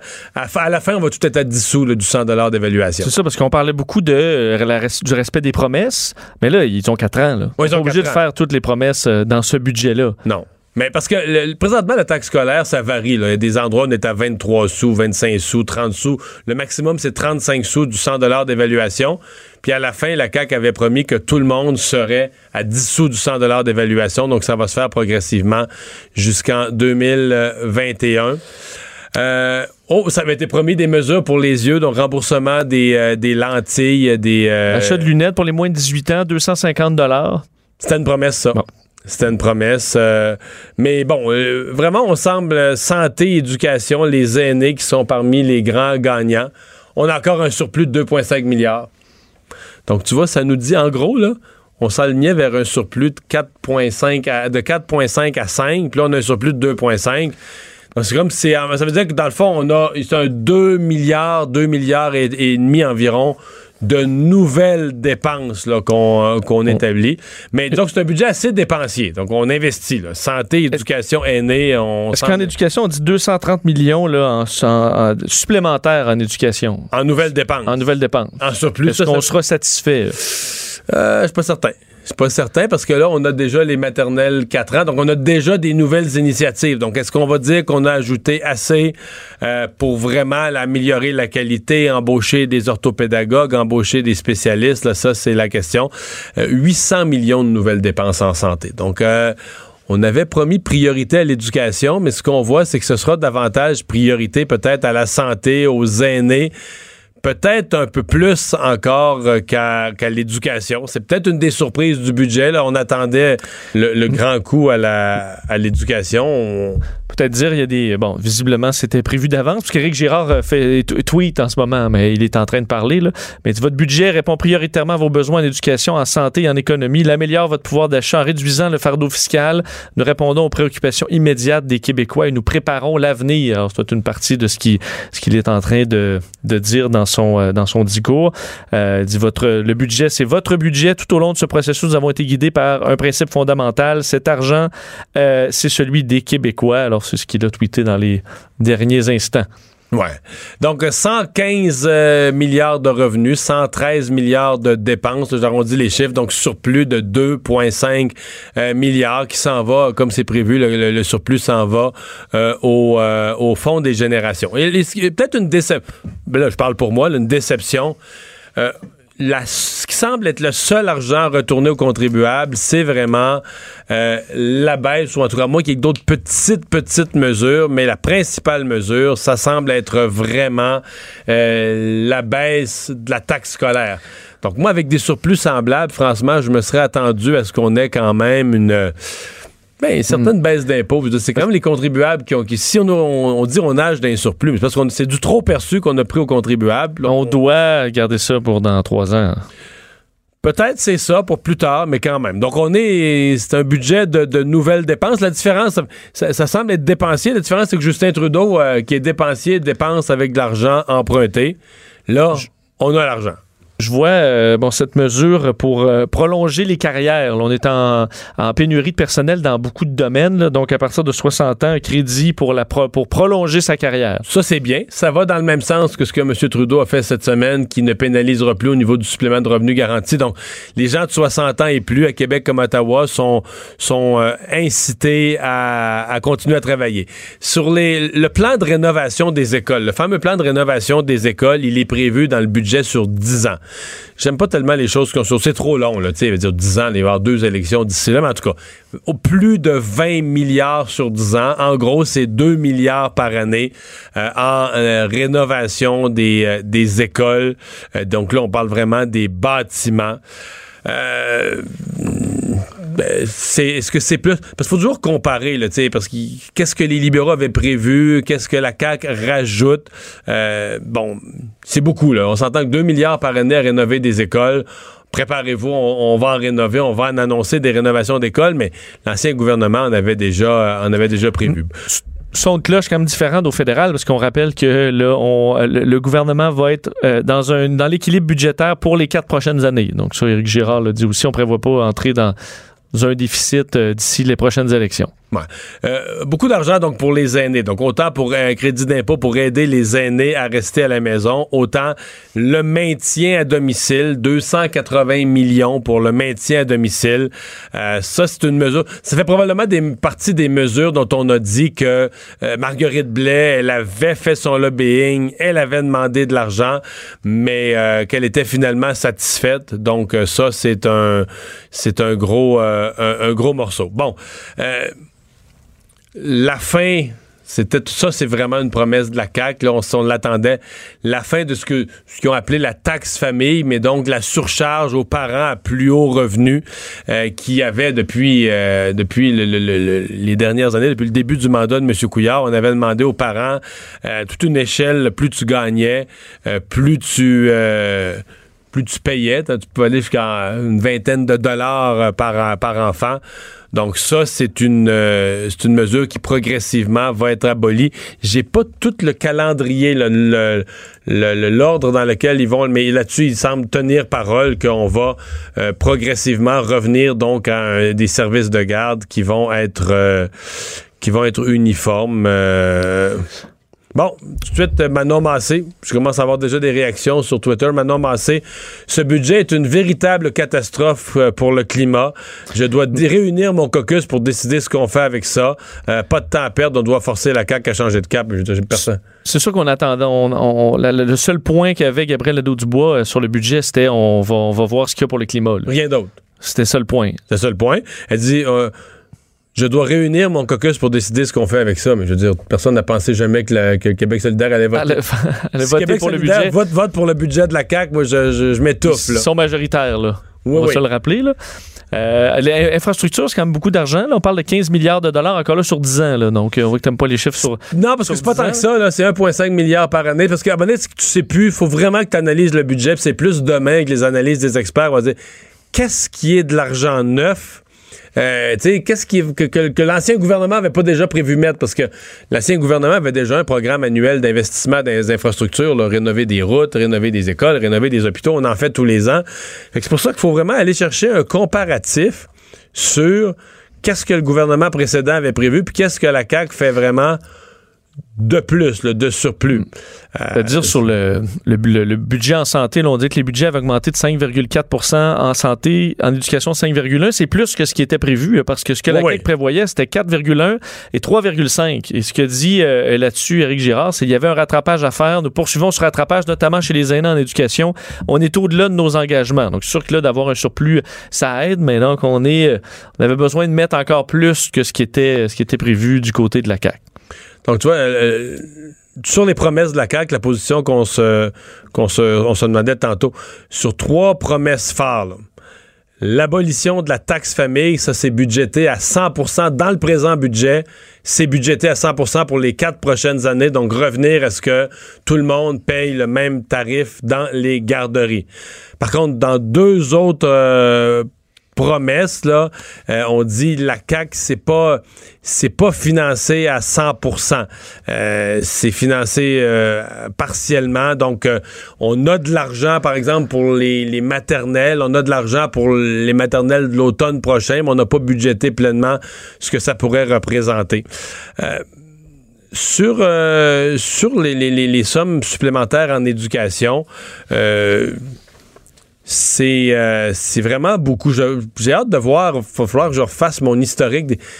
J'ai l'impression que c'est le plus gros investissement. 5,1% d'augmentation des dépenses. Par rapport à l'année passée, le 5,1 de- de- d'augmentation des dépenses en éducation, moi, c'est un record. Est-ce que vraiment l'argent est bien dépensé? Est-ce qu'il va aux bons endroits? Mais euh, je pense que euh, c'est le plus gros montant. Carlos Létard, commentaire de Carlos Létard qui dit qui trouve que la CAQ brûle rapidement les marges de manœuvre. Il dit, nous, on avait construit des grosses marges de manœuvre. Il n'y en aura plus. Non, il dit l'année 2019-2020, donc l'année de ce budget, c'est la dernière année des marges de manœuvre. Profitez-en bien parce que les années suivantes, il n'y en aura plus. Il dit, à son avis, les marges de manœuvre n'ont pas été bien utilisées.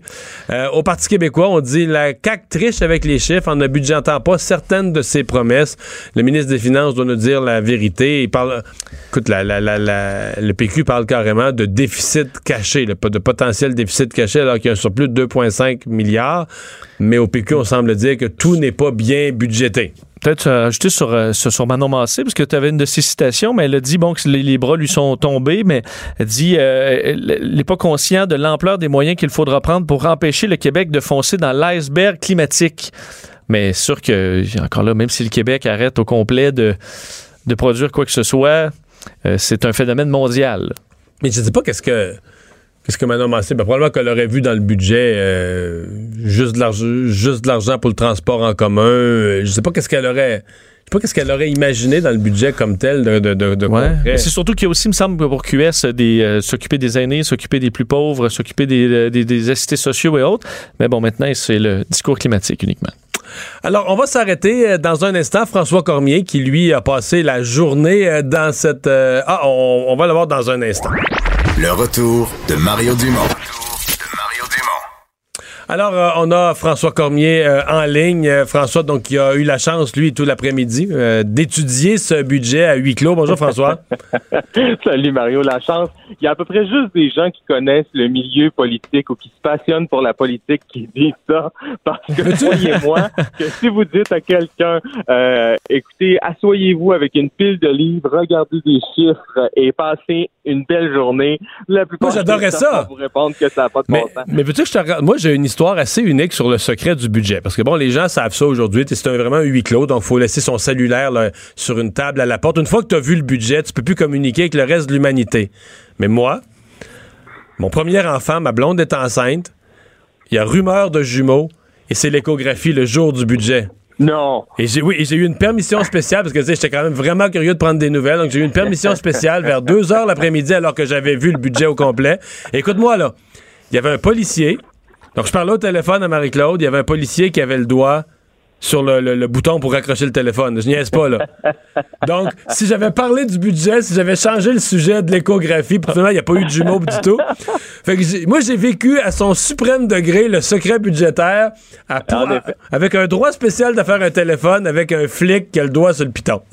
Et quelque chose me dit que si vous aviez été dans les médias à cette époque, vous auriez pas eu, vous n'auriez pas eu le même droit. Ah, peut-être, peut-être que mon, peut-être mon statut de parlementaire l'avait aidé à ce moment-là. Donc, qu'est-ce qu'on retient une fois cette anecdote racontée? Qu'est-ce qu'on retient du, budget d'aujourd'hui? On dépense beaucoup quand même. On a de la marge de manœuvre, mais on dépense là. Oui, oui, on dépense assurément, on dépense en infrastructure, on dépense dans les infrastructures scolaires, on dépense, on dépense, on dépense. Cela dit, quand on parle d'argent qu'on remet dans, les, dans la poche des citoyens, Mario, euh, je dirais que les deux principales mesures, voire trois, ont été annoncées dans la mise à jour économique. C'est-à-dire que le gouvernement a dit aux familles, euh, quand vous avez des enfants, on va vous, on vous donner déjà de l'argent, on va vous donner de l'argent supplémentaire. Les, les, chèques ou encore les virements bancaires, ça a été, euh, ça a commencé à être fait il, y a, il y a à peine quelques jours. Alors ça, c'est dans le budget, bien évidemment. Cela dit, euh, ces allocations familiales qui sont prévues au budget pour cette année devaient augmenter au fil des prochaines années. Ce n'est pas dans le budget pour les oh. prochaines années. Ce n'est pas dans les chiffres. Ce qu'on nous dit, c'est qu'on va respecter notre promesse. Mais vous comprendrez, ben, en tout cas, c'est ce que nous, on comprend, c'est que s'il y avait turbulence dans l'économie, euh, on pourrait se dire bon ben on l'avait pas mis dans les chiffres. On laisse tomber ça. On peut, peut être laisser tomber ça. Ce n'est pas ce qu'on nous dit, Mario. Là. Je vous dis pas que c'est ça qu'on nous dit. Non, non, mais je, connais ça. Nous on déduit. Alors euh, ça, c'est une chose. La baisse des taxes scolaires, c'est exactement la même chose. Donc on a mis au budget de cette année un certain montant. On ne met pas dans les euh, futures années les montants de baisse de taxes scolaires. Alors, pour l'instant, il y a le tiers de la promesse qui a été rempli. Ça va plus vite que prévu, oui. On est déjà rendu au tiers. Mais, euh, Donc, on, le ferait sur trois ans? On devait se rendre, exactement, on devait se rendre à 100% éventuellement, ben, pas 100 de la taxe scolaire, mais 100% de la promesse qui allait être, euh, qui allait être euh, respectée. Là, on peut pas dire ça. On nous dit on va respecter l'engagement, mais on n'a pas les chiffres. Contrairement, par exemple, aux tarifs en garderie. Là, ça, c'est dans le budget pour les prochaines années. Euh, le tarif en garderie, il baisse d'un certain de, montant. de quelle façon, là, on se posait la question tout à l'heure en ondes, on voyait que la CAQ respectait cet engagement, le faisait en, en- comme en quatre étapes sur quatre ans, là, mais de quelle façon on, on y arrive? Ben, je vais essayer de vous l'expliquer simplement, là, mais les, les gens qui payent, il y a- il- les gens qui payent le plus payent, si vous voulez, un 13,80 de plus que les autres euh, par jour. Euh, là, on va réduire leur facture de 80 sous pour la première fois. Ensuite, on va réduire encore un peu. Ensuite, encore un peu. Donc, on a euh, quatre ans comme ça de réduction pour euh, atteindre, là, dans quatre ans, on peut présumer qu'on va être autour de 9 dollars puisqu'il y a une croissance euh, du montant minimal. là. il y a une croissance du montant minimal par année. Alors, euh, ça va Donc, baisser cette année, les- cette année, ces gens-là n'ont pas, une, euh, ont pas une économie énorme. Là. Ben, c'est-à-dire, il y en, il y en, ben, ça dépend dans quelle, euh, dans quelle fourchette vous vous trouvez, mais effectivement, c'est pas, vous retournez pas aux 8 dollars et 25 par jour, ça c'est certain à partir de cette année. Mais contrairement aux deux autres promesses dont je vous parlais, ça c'est dans le budget. Là. Vous allez y retourner éventuellement. Euh, ça va, ça va coûter moins cher en garderie, ça c'est certain. François, Euh, je, autre- je- je- oui, je suis Allez. budgets depuis longtemps. Je regardais les augmentations de dépenses en pourcentage. là. En santé, 5,4 on a des- Je me, je me souviens d'avoir déjà vu ça là, sous les libéraux, sous Jean Charest, des 5,3, 5,4, 5,5, donc des Oui. pourcentages d'augmentation. Mais 5,1, plus de 5% en éducation. Je me demande si j'ai déjà vu ça. Peut-être c'est déjà arrivé, je m'en souviens pas. Peut-être c'est même un record. Euh, où va tout cet argent neuf en éducation? Où vont ces augmentations de dépenses en, en éducation? À quelle, à quelle priorité exactement? Mais c'est là que je vous mets un bémol parce que souvenez-vous, on est allé euh, faire en sorte de baisser les taxes scolaires. Alors le gouvernement Ah, devait il y en a une augmenter partie, je le budget qu'on verrait. Donc une partie de l'explication réside dans le fait que le gouvernement avait promis d'augmenter les virements vers les commissions scolaires parce qu'il leur retirait le droit d'aller le ponctionner chez les citoyens. Pour compenser Alors, la baisse de taxes. Ça vient influencer le montant. Je comprends, je Donc, comprends. c'est- peut-être pour cette raison que vous avez une surprise, mais aussi on a investi beaucoup, beaucoup, beaucoup, beaucoup dans les infrastructures scolaires, pas assez pour combler le déficit qui est, qui est dans le déficit d'infrastructures, si vous voulez, mais quand même. Euh, je vous mentionne que, que quand on regarde les chiffres là, de façon bien brute, il y a cinq ministères qui voient leur euh, budget diminuer. Euh, mais bon, il y a toutes sortes de calculs à faire. Alors, je vous dirais que ceux là, qui dont les, les, les ministères euh, diminuent le plus le budget, c'est assurément énergie et ressources naturelles qui perd presque 33% de son budget. Euh, euh, tourisme qui perd à peu près 20% de son budget. Euh, relations internationales, bon, c'est un 200 000 de moins euh, cette année. Et concernant l'environnement, euh, vous savez, on se targue beaucoup d'avoir mis d'importantes mesures en environnement dans, dans, dans ce, dans ce budget-là. Faisons attention, le budget du ministère de l'Environnement reste le même. Il n'y a aucune espèce de variation. Là où il y aura potentiellement des changements, c'est qu'on met beaucoup de projets d'infrastructures, euh, d'infrastructures en transport en commun à l'étude. Ouais, ça, ça, ça, ça, sort du budget des transports, là. c'est ça, ça passe au budget des transports. Alors, on peut pas le calculer en environnement. Mais écoutez, Manon Mancé était hors d'elle-même là aujourd'hui. Euh, disait qu'elle avait juste envie de sortir d'ici, d'aller se mobiliser euh, pour montrer que ce, ce budget-là n'a pas de bon sens sur l'environnement. Évidemment, vous aurez compris qu'on n'a pas étudié encore. Mais euh, est-ce qu'il y a, des, mesures, est-ce qu'il y a mais- des nouvelles mesures en matière euh, d'environnement? Est-ce qu'il y a quelque chose qui touche... euh, par exemple, les autos électriques, il y a des gens qui se disaient ils vont peut-être baisser l'aide aux autos électriques compte tenu que le, avec, les, avec les nouvelles mesures fédérales, là, si tu additionnes, par exemple, le Non, 8000... non. on touche pas à ça? On poursuit aux deux. En fait, on poursuit sur deux ans. Il y avait encore du budget. Euh, Souvenez-vous, l'année dernière, le gouvernement Couillard avait annoncé une prolongation de Ouais, cette aide financière pour un an. Là, on prolonge pour deux autres années et on met même de l'argent supplémentaire. Là. Alors ça, euh, il y a quand même des sommes qui sont là. Euh, bon, évidemment, la grande inconnue aujourd'hui, vous aurez compris que c'est euh, que c'est euh, le tramway aussi là, pour pour Monsieur euh, pour Monsieur Labaume, euh, qui est plus une résultante euh, qui est plus une résultante du, du fédéral. Et là, Mario, je, c'est la première fois que je fais ça, mais je vais devoir vous euh, laisser parce qu'on m'attend sur une autre antenne qui est C'est LCN. c'est très bien. Il y a trois personnes qui viennent de me faire signe. C'est très Alors, bien et c'était et un excellent résumé. Merci beaucoup François. Salut Mario. Salut. Bye bye. Euh, je, je voyais passer parce que là, il y a tellement d'aspects dans un budget québécois, mais qu'il y a aussi tout un aspect euh, dont on peut parler développement économique. là. Euh, François Legault qui avait, souvient, tout son discours sur la création d'emplois puis d'emplois payants, puis lui il croyait beaucoup à Investissement Québec. Il ajoute un milliard, là, Investissement Québec. C'est beaucoup. Ça, là, c'est ben, ça, c'est pas une dépense, là. C'est ce qu'on donne comme de l'argent à Investissement Québec. Investissement Québec investit dans des entreprises, mais souvent, Investissement Québec, des fois, euh, on a un retour sur son investi dans une entreprise. Si l'entreprise va bien, là, tu revends les actions plus chères, puis tu peux les réinvestir dans d'autres choses. Ce sont des fonds qui, euh, tournent. Euh, et on a un autre milliard, ce que je comprends, pour les stratégies des sièges sociaux. Donc, euh, bon, certains diront interventionniste dans l'économie, mais François Legault, c'est une, une école de pensée à laquelle il croit. C'est vrai que sur la partie verte, c'est des programmes qui sont prolongés. J'ai questionné à savoir est-ce que c'est un budget vert, euh, le, le premier ministre avait pas euh, était pas embarqué là-dedans là? et euh, peut-être parce qu'on voit le, le montant, on va prolonger euh, le programme rouler vert là, on l'ajout de bonnes bornes de recharge, puis on veut qu'on achète 66 000 véhicules électriques, mais euh, c'est un programme qui était déjà en il y a place. Pas de nouvelles initiatives sur l'environnement comme tel. Euh, Exact, Pas de coupure, pas de coupure. Mais rien de. Rien de nouveau. Moi, je pensais qu'on allait quand même mettre avec des surplus au moins quelque chose pour pouvoir dire, tu sais, peut-être de vraiment pas. Ouais, un gadget. Un gadget pour au moins pouvoir euh, spinner un peu là-dessus, mais on, on l'a pas fait. En tout cas, on l'a pas trouvé dans le budget encore. Mais euh, à, à l'intervention de, de Manon Massé, que le budget est pas vert, puis tout ça, les électeurs de la CAQ voulaient pas un budget vert. Là. Non, puis il y avait- non, mais veulent il y pas, avait- pas que l'environnement soit négligé. Mais je veux dire, c'est pas le même monde. Les gens qui ont voté. Québec solidaire parle à ses électeurs qu'ils ont obtenus principalement en ne leur parlant que d'environnement. Mais le voteur de la CAQ, il n'est pas voté parce qu'il voulait entendre parler juste d'environnement. là. Non, mais la CAQ avait dit que ça s'était imposé un peu à l'agenda quand même. Ça semble pas s'être imposé. Euh, dans le tant que budget. ça. Le retour de Mario Dumont, le seul ancien politicien qui ne vous sortira jamais de cassette. Mario Dumont et Vincent Dessureau. Jusqu'à 17. Cube Radio. C'est jour de budget à Québec. On vous en a fait un résumé avant la pause, mais euh, le- la politique fédérale lâche pas vraiment. Euh, je parle tout de suite avec euh, Lise Ravary. Bonjour Lise. Bonjour Mario. Puis j'ai introduit ta chronique là, sur ce qui s'est passé aujourd'hui, mais quand même dans le contexte de la semaine où en début de semaine, M. Trudeau a fait quand même des efforts pour nettoyer le paysage, pour qu'à partir de 16 h mardi, quand son ministre, euh, M. Morneau, dépose son budget, on puisse parler de budget. Et c'est incroyable. là. Hier, une députée qui démissionne du caucus libéral. Puis aujourd'hui, je te dirais quasiment que c'est encore pire parce que c'est une personnalité connue, une ancienne ministre, Mme Philpott.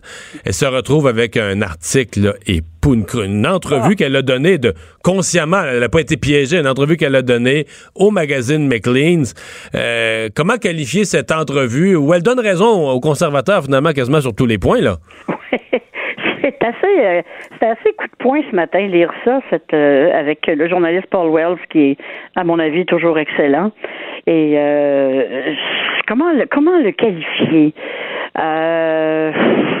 Sabotage? Je- sais pas, je- C'est- C'est exagéré de parler du point de vue de sa propre équipe ou de son propre parti ou de son propre chef. C'est exagéré de parler de sabotage? Ben, c'était le mot qui m'est venu à l'esprit, puis j'étais en train de me dire, est-ce que c'est trop fort? Et, et je ne sais pas, peut-être. On verra avec la suite, mais une chose est certaine, c'est qu'elle est venue nous dire, moi, ce que j'en ai retenu, là, c'est que on est loin de tout savoir sur le dossier SNC-Lavalin et avec euh, euh, avec la, la procureure générale, euh, qui aurait des révélations, euh, j'ai comme l'impression, monstrueuses, là, qui, qui pourraient arriver si si le premier ministre euh, euh, libérait la parole de, de, Ouais. de, ses, La- de ses députés. Les gens peuvent être mêlés. Là. La fameuse parole à libérer, ce serait la période, dans le fond, où elle était plus ministre de la Justice. D'après ce que je comprends, c'est la période... qu- Après là, qu'on l'a dégommé de ministre de la Justice, on l'a laissé ministre euh, des anciens combattants. Ouais. Là, elle a eu des frustrations. Elle a parlé avec M. Trudeau du dossier SNC-Lavalin. Est-ce que c'est pour ça qu'elle a été mise dehors ou pas, etc. Et c'est toute cette période-là, là, entre le jour qu'elle a été dégommée puis le jour où elle a, euh, elle a démissionné, où on serait curieux de savoir tout ce qui s'est passé. Écoute, moi, je pense qu'on doit le savoir. C'est- C'est vraiment consternant, je trouve, l'attitude euh, du gouvernement par rapport à ça. C'est plus plus ils s'enfoncent dans le dans le silence et le refus, par exemple, de réentendre. En fait, ils ont comme mis un terme à, à- à l'enquête du euh, du comité parlementaire sur la justice. Ils ont dit non, c'est correct. On, on a entendu tout ce qu'on voulait. Oui, peut-être que vous, vous avez même trop entendu de choses. Mais moi, je pense que les Canadiens sont encore un petit peu accrochés à cette histoire-là.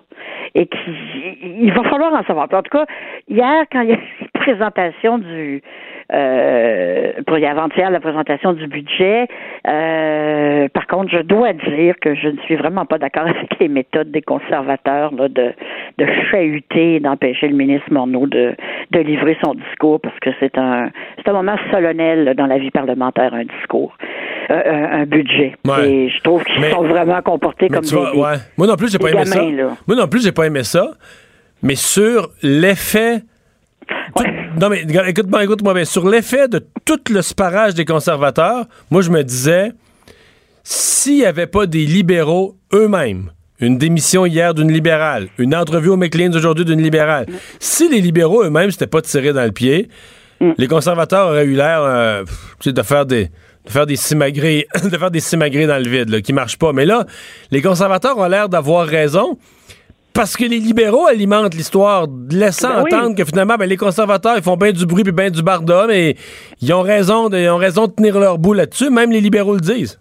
C'est ça, ça, de- ça se demandait euh, est-ce que vu, vu la gravité euh, qu'on devine, est-ce que les conservateurs avaient raison d'agir ainsi, sauf que qu'est-ce que ben, ça a peut-être gardé euh, ce dossier-là là, sur euh, sur le feu parce que moi je remarque que depuis la livraison du, budget fédéral, bon on en a parlé, il faudrait que c'est un budget fédéral assez spécial, mais je veux ça n'a pas, ça a pas fait décoller les conversations dans les chaumières. Il n'y a pas eu d'augmentation d'impôts, déjà en partant. Mais par contre, euh, par rapport à, à- tout le reste de ce qui se passe, euh, ça n'a pas. Ils ont continué hier, aujourd'hui, à parler de la question de SNC-Lavalin. Ça, ça s'en va pas. Je veux dire, il va falloir à un moment donné. J'ai l'impression qu'ils doivent être tous les, les stratèges, M. Trudeau. On sait un peu, ben toi, tu sais bien mieux que moi comment ça se passe. Euh, Oh non, non, là, je ne sais plus, là. donc, tu sais- Non, dans le sens que je-. Ben, en fait, je sais même plus. Je, je- comment ça. Au caucus? ouais. Elle- dit dans l'entrevue ce matin, Mme Philpott, que c'est. C'est so-so au caucus. C'est mi-figue, mi-raisin. Il y en a Ouais. qui comprennent sa position, il y en a qui sont choqués. Mais- comment ça peut se vivre dans un caucus? Comment tu peux avoir des gens dans un caucus là, qui empoisonnent? Toi, tu veux être réélu, tu es à quelques mois des élections. Cette semaine, là, tu sors ton budget. Moi, je suis un simple député libéral. là. Bon, mais Oh là, oui. moi, moi, le budget de mon parti, c'est mon outil pour me faire réélire dans mon comté. j'espère qu'il va y avoir des bonnes mesures. Mais là, que- comment tu vis avec le fait que tu te retrouves encore, encore dans l'actualité avec tes collègues qui bousaient? Puis je sais pas si tu as vu M. Trudeau là, un matin en point de presse. Là. Oui. Il son sourire est crispé, son sourire de. Ouais. Tu vois que l'homme est pas bien. En fait, il est pas bien. Il, se- il y a quelque chose, là. Il y a, il y un gros, gros, gros caillou dans ses souliers. Mais Ça, va-tu falloir qu'il mette, qu'il mette son pied à terre au cocus? Il peut-tu laisser? Combien de temps Mais il laisse encore aller ça? Encore, il a confirmé encore euh, aujourd'hui que euh, lui, là, euh, comme ils ont dit, il y a une diversité d'opinions. euh, au Parti libéral, on n'a pas de problème avec ça. Ben oui, hey, hey, hey, tu m'amènes là-dessus. Lise, là, tu l'as entendu? Tu sais, j'avais jamais entendu ça. De- il dit, garde, dans notre parti, là, il y a de la diversité. Bon, Ben diversité culturelle, d'ethnique, très bien. Mhm. Diversité géographique, d'être merveilleux. Mais ils ont aussi de la diversité d'opinion. Ça aussi, c'est bon, mais excuse-moi, là. De la diversité d'opinion dans un parti, d'avoir des gens un petit peu plus à gauche, un petit peu plus à droite, un petit peu plus ci, un petit peu plus ça. Mais d'avoir une partie des gens qui considèrent que la direction du parti est malhonnête, là, puis que c'est ça leur diversité, j'ai jamais vu ça, là. en tout cas, certainement pas qu'il reste, mais elle aussi, il faut quand même se poser la question pourquoi euh, Mme Wilson-Raybould et euh, Mme Philpott, elles veulent rester? Mais c'est Contrairement à la, à la troisième qui a démissionné, euh, comment ça s'appelle donc? Célina. Célina. Madame Célina César. César Chavanel. César Mais regarde, je vais te répondre à ta question, moi. Vas-y. Mettons qu'on mettons on va en théorie politique, on retourne dans nos livres de théorie politique. là. Pourquoi des gens dans un parti ont un désaccord profond avec l'administration actuelle et restent? Mais généralement, c'est parce qu'ils pensent qu'il faut changer de chef. Ben, Donc, c'est il ce que reste je dans le parti. Il reste dans le parti en se disant, tu comprends, je, je ne céderai pas mon parti à ceux qui le dirigent actuellement.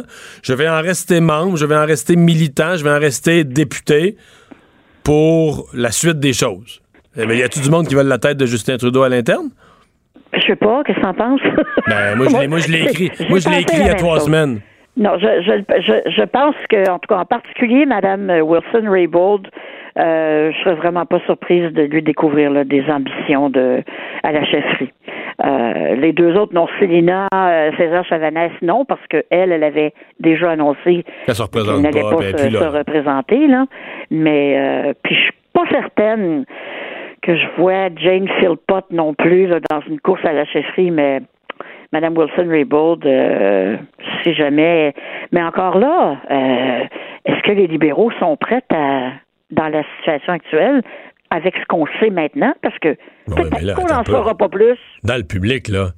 Mettons, dans le public, malgré cet épisode-là, à mon avis, Justin Trudeau est 100 fois, Ah plus connu, 100 fois plus connu, apprécié. Les libéraux ont bien plus de chances de se faire réélire avec Justin Trudeau qu'avec qui que ce soit d'autre qui est là aujourd'hui. Là. Ben, Mal- malgré ben- les faiblesses qui, ont, qui sont apparues dans cette crise-là, il demeure le plus populaire de tous les libéraux et de loin. Enfin, en tout cas, je pense. euh. Oh oui, non, non, ça, ça, ça, c'est sûr. Puis, je veux dire, c'est, vrai euh, dans certaines régions du Canada, pas partout, dans l'Ouest, un petit peu moins. Mais ici, au Québec, euh, moi, je pense que les Québécois euh, vont, vont redonner confiance. De toute façon, quelle est l'opposition? Bon, Jacques Metzing, malheureusement ou heureusement, on le sait pas. Euh, et on le saura probablement pas parce que je crois pas que les Québécois soient prêts à, à- à élire quelqu'un, euh, comment dirais-je, ouvertement religieux.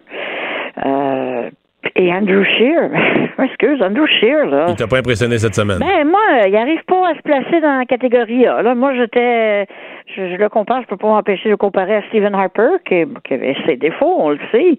Mais, tu sais, tu sentais que Stephen Harper, il y avait une, une carrure intellectuelle. Il y avait un calibre, là, ouais, que ouais, je ouais, trouve ouais. pas chez. Ouais. Mais là, en tout cas, M. Trudeau, Monsieur Trudeau, il avait l'air tanné, euh, il avait l'air tanné un matin. Hey, merci beaucoup, Lise. À sa place, je le aussi. Oui, je, je comprends ça. Salut. Vincent, euh, tu continues, toi, à lire à propos du, du budget, euh, qui est quand même, pour la Société québécoise du cannabis, c'est la première occasion d'un bilan dans Oui. ce budget, d'un petit bilan financier, parce qu'ils ont commencé à opérer mi-octobre. Mais... Ouais, et on fait pas beaucoup d'argent avec Non. cette légalisation du cannabis. Non, parce qu'on peut trouver effectivement les, les premiers chiffres dans le, dans le budget euh, et moins de. En fait, ça rapporte moins que prévu 7,6 millions en revenus de taxes. Donc, ça, c'est la partie des taxes. OK. Euh, Est-ce qu'on n'a pas encore de. Est-ce qu'on a des profits? Est-ce qu'on a des évaluations des ventes puis des profits? ben, pour la SQDC, c'est un déficit de près de 4 millions. Euh, Donc, à date, on perd de l'argent. Ouais, on prévoyait 23 millions en taxes d'assises, donc la partie taxe sur, euh, sur, sur le cannabis. Mais évidemment, ça a été reporté. Donc, on en a eu moins dans l'année, légalisation de juillet à octobre. Pénurie de produits, et puis évidemment, là, pas de SQDC d'ouverte, puis les heures fait. Alors, on comprend que ça a été plus difficile, mais il y a de l'espoir, selon euh, Éric Girard, parce qu'on prévoit dans le prochain budget, là, pour le 2019-2020, euh, que euh, on aura 20 millions pour, euh, pour la SQDC.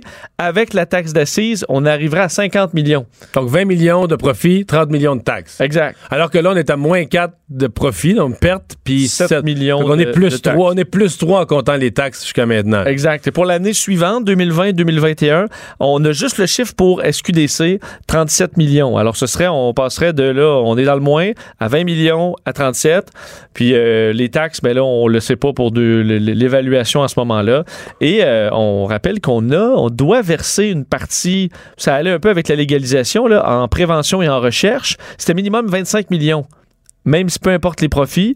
Et là, on ne trouve pas vraiment cet argent-là. Le budget prévoyait euh, 7 millions euh, dépensés d'ici février. si là- on considère ce qu'on paye aux municipalités pour la police, là, on est à- présentement, on est dans le rouge. On est- On Exact. est toujours dans le rouge. hein. Absolument.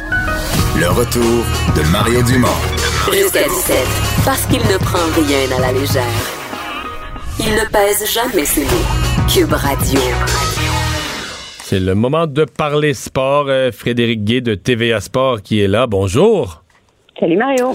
Alors, euh, on, euh, à Montréal ce soir, on joue contre la même équipe qu'on a affrontée il y a une semaine, jour pour jour. Un match, euh, un des plus décevants, là, quand même. Hein? Ah, un qui avait fait mal particulièrement. On l'avait perdu seulement 2 à 1, mais on À dernière si on se minute, c'est bien, c'est ça. On se dirigeait à tout le moins vers une prolongation puis un point. Finalement, un mauvais geste, un peu tout croche de Drouin, euh, Kulak euh, et Domi, ça et les choses se sont passées autrement et ça a été une victoire de 2-1. Par contre, c'est à Long Island. Là, ce soir, on est au Centre Bell, on sait euh, ce que l'avantage de la glace peut faire comme différence.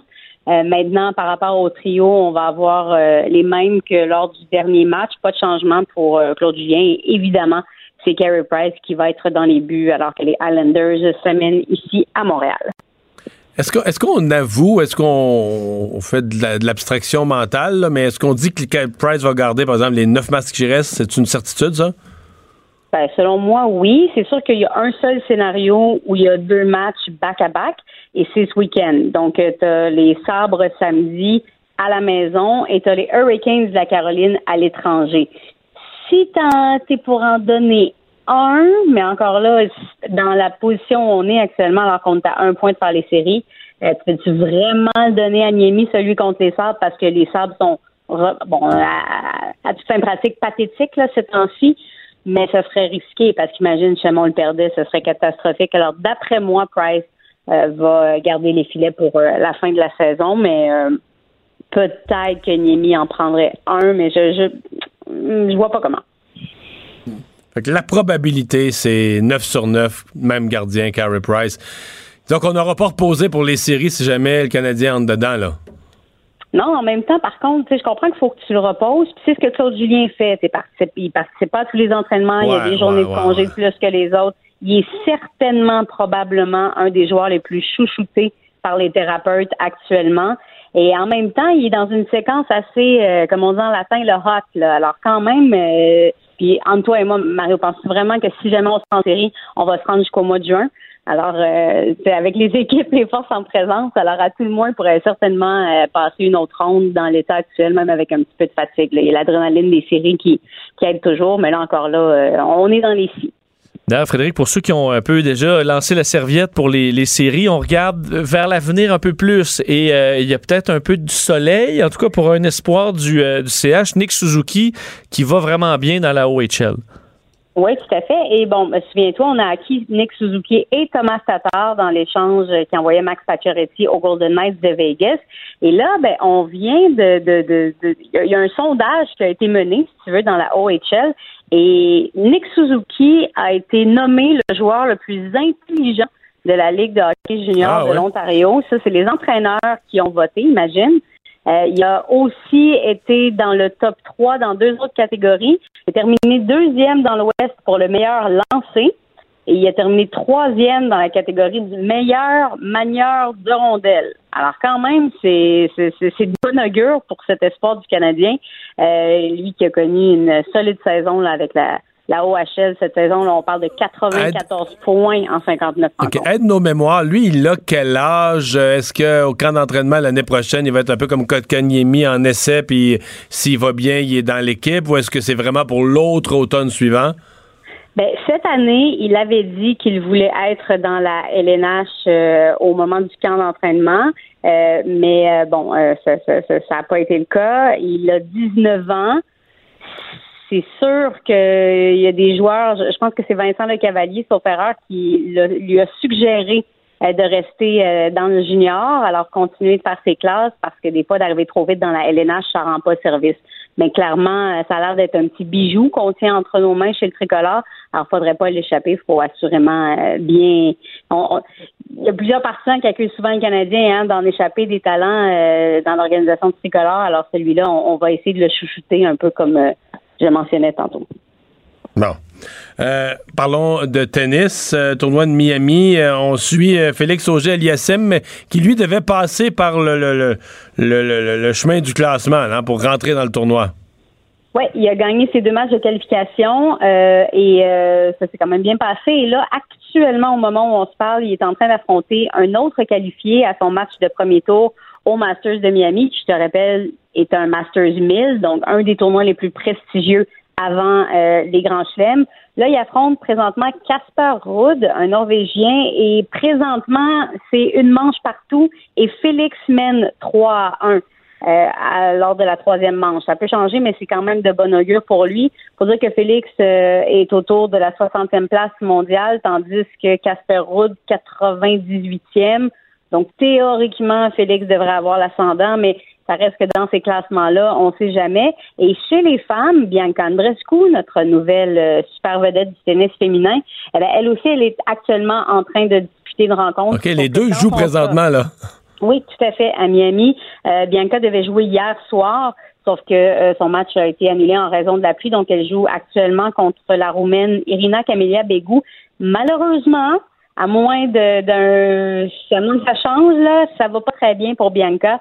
Elle s'est inclinée 6-4 pour euh, la première manche et là actuellement, Irina euh, Camelia Begou est au service et c'est 5-2 dans la deuxième. Alors fort c'est d'admettre que Bianca risque de s'incliner. Est-ce qu'on est surpris? Pas vraiment. On s'est regardé son match comme moi à Indian Wells. Physiquement, elle a tellement tout donné. Elle était aux prises avec des crampes, avec des douleurs musculaires. Alors peut-être que c'était un retour un peu rapide pour elle là au jeu. Elle qui a peut-être pas pu récupérer euh, toute son énergie parce que c'est souvent ce qui guette Est-ce que c'est une erreur, ça, de revenir, ouais, de revenir trop vite? Là? Euh, On peut pas sauter un tournoi et dire, regarde, on en a joué un, beaucoup de matchs. euh, Ben, il y a un momentum quand même qu'elle Ouais, avait. euh, Et aussi, ben, comme je te dis, c'est un Masters 1000. là. Il n'y a pas un joueur de tennis qui qui réussit à, à, à être de ces euh, de ces Masters qui, qui, qui décline, à moins vraiment qu'il y ait quelque chose de grave. faut dire qu'elle s'est rendue à Los Angeles pour aller voir un kiné pour subir des traitements, pour euh, peut-être être au meilleur de sa forme à Miami. Mais là, euh, force est d'admettre. Puis, euh, n'enlevons rien non plus à Rina Camilla Begou. Là, c'est une fille quand même d'expérience euh, autour de 70 mondiales. Alors, c'est une fille qui en a déjà vu. Et c'est aussi une vengeance pour la Roumaine parce que Bianca l'avait éliminée au premier tour du tournoi d'Indian Wells la semaine passée. Alors, les deux se retrouvent rapidement avec un petit peu d'émotion là à travers ce match-là. Mais c'est sûr que Bianca, et je reviens à ça, même si elle est extrêmement talentueuse et mentalement très, très forte, à 18 ans, t'es quand même pas au sommet de ta forme physique pour une joueuse de tennis. Là. Tu sais, ça va arriver. La maturité physique pour les femmes, c'est un petit peu plus peu 22, plus tard. 23, 24. Là. Ouais. Merci, merci Frédéric. Au revoir. Ça, Mario. Bon. Alors, euh, c'était jour de budget. Donc, euh, budget sur plus de 2,5 milliards. Rappelez le budget qui s'appelle Vos priorités, votre budget. Euh, Oui. Donc, euh, oui, qui est allé puiser dans les, euh, bon, les milliards euh, de surplus, donc 2,3 milliards en nouvelles dépenses, euh, dont une grande partie euh, iront aux aînés. En fait, c'est 800 millions dans le, pour, qui, qui iront de plus dans le milieu de la santé, puis à peu près la moitié euh, iront aux aînés. Euh, même le premier ministre l'avait dit, Marguerite Blais avait quand même pas mal poussé euh, de son côté. On veut entre autres garder davantage d'aînés chez eux, alors via certaines, euh, certaines mesures. En éducation, c'est peut-être un peu moins que certains s'attendaient, donc 230 millions de dollars de plus euh, pour 2019-2020.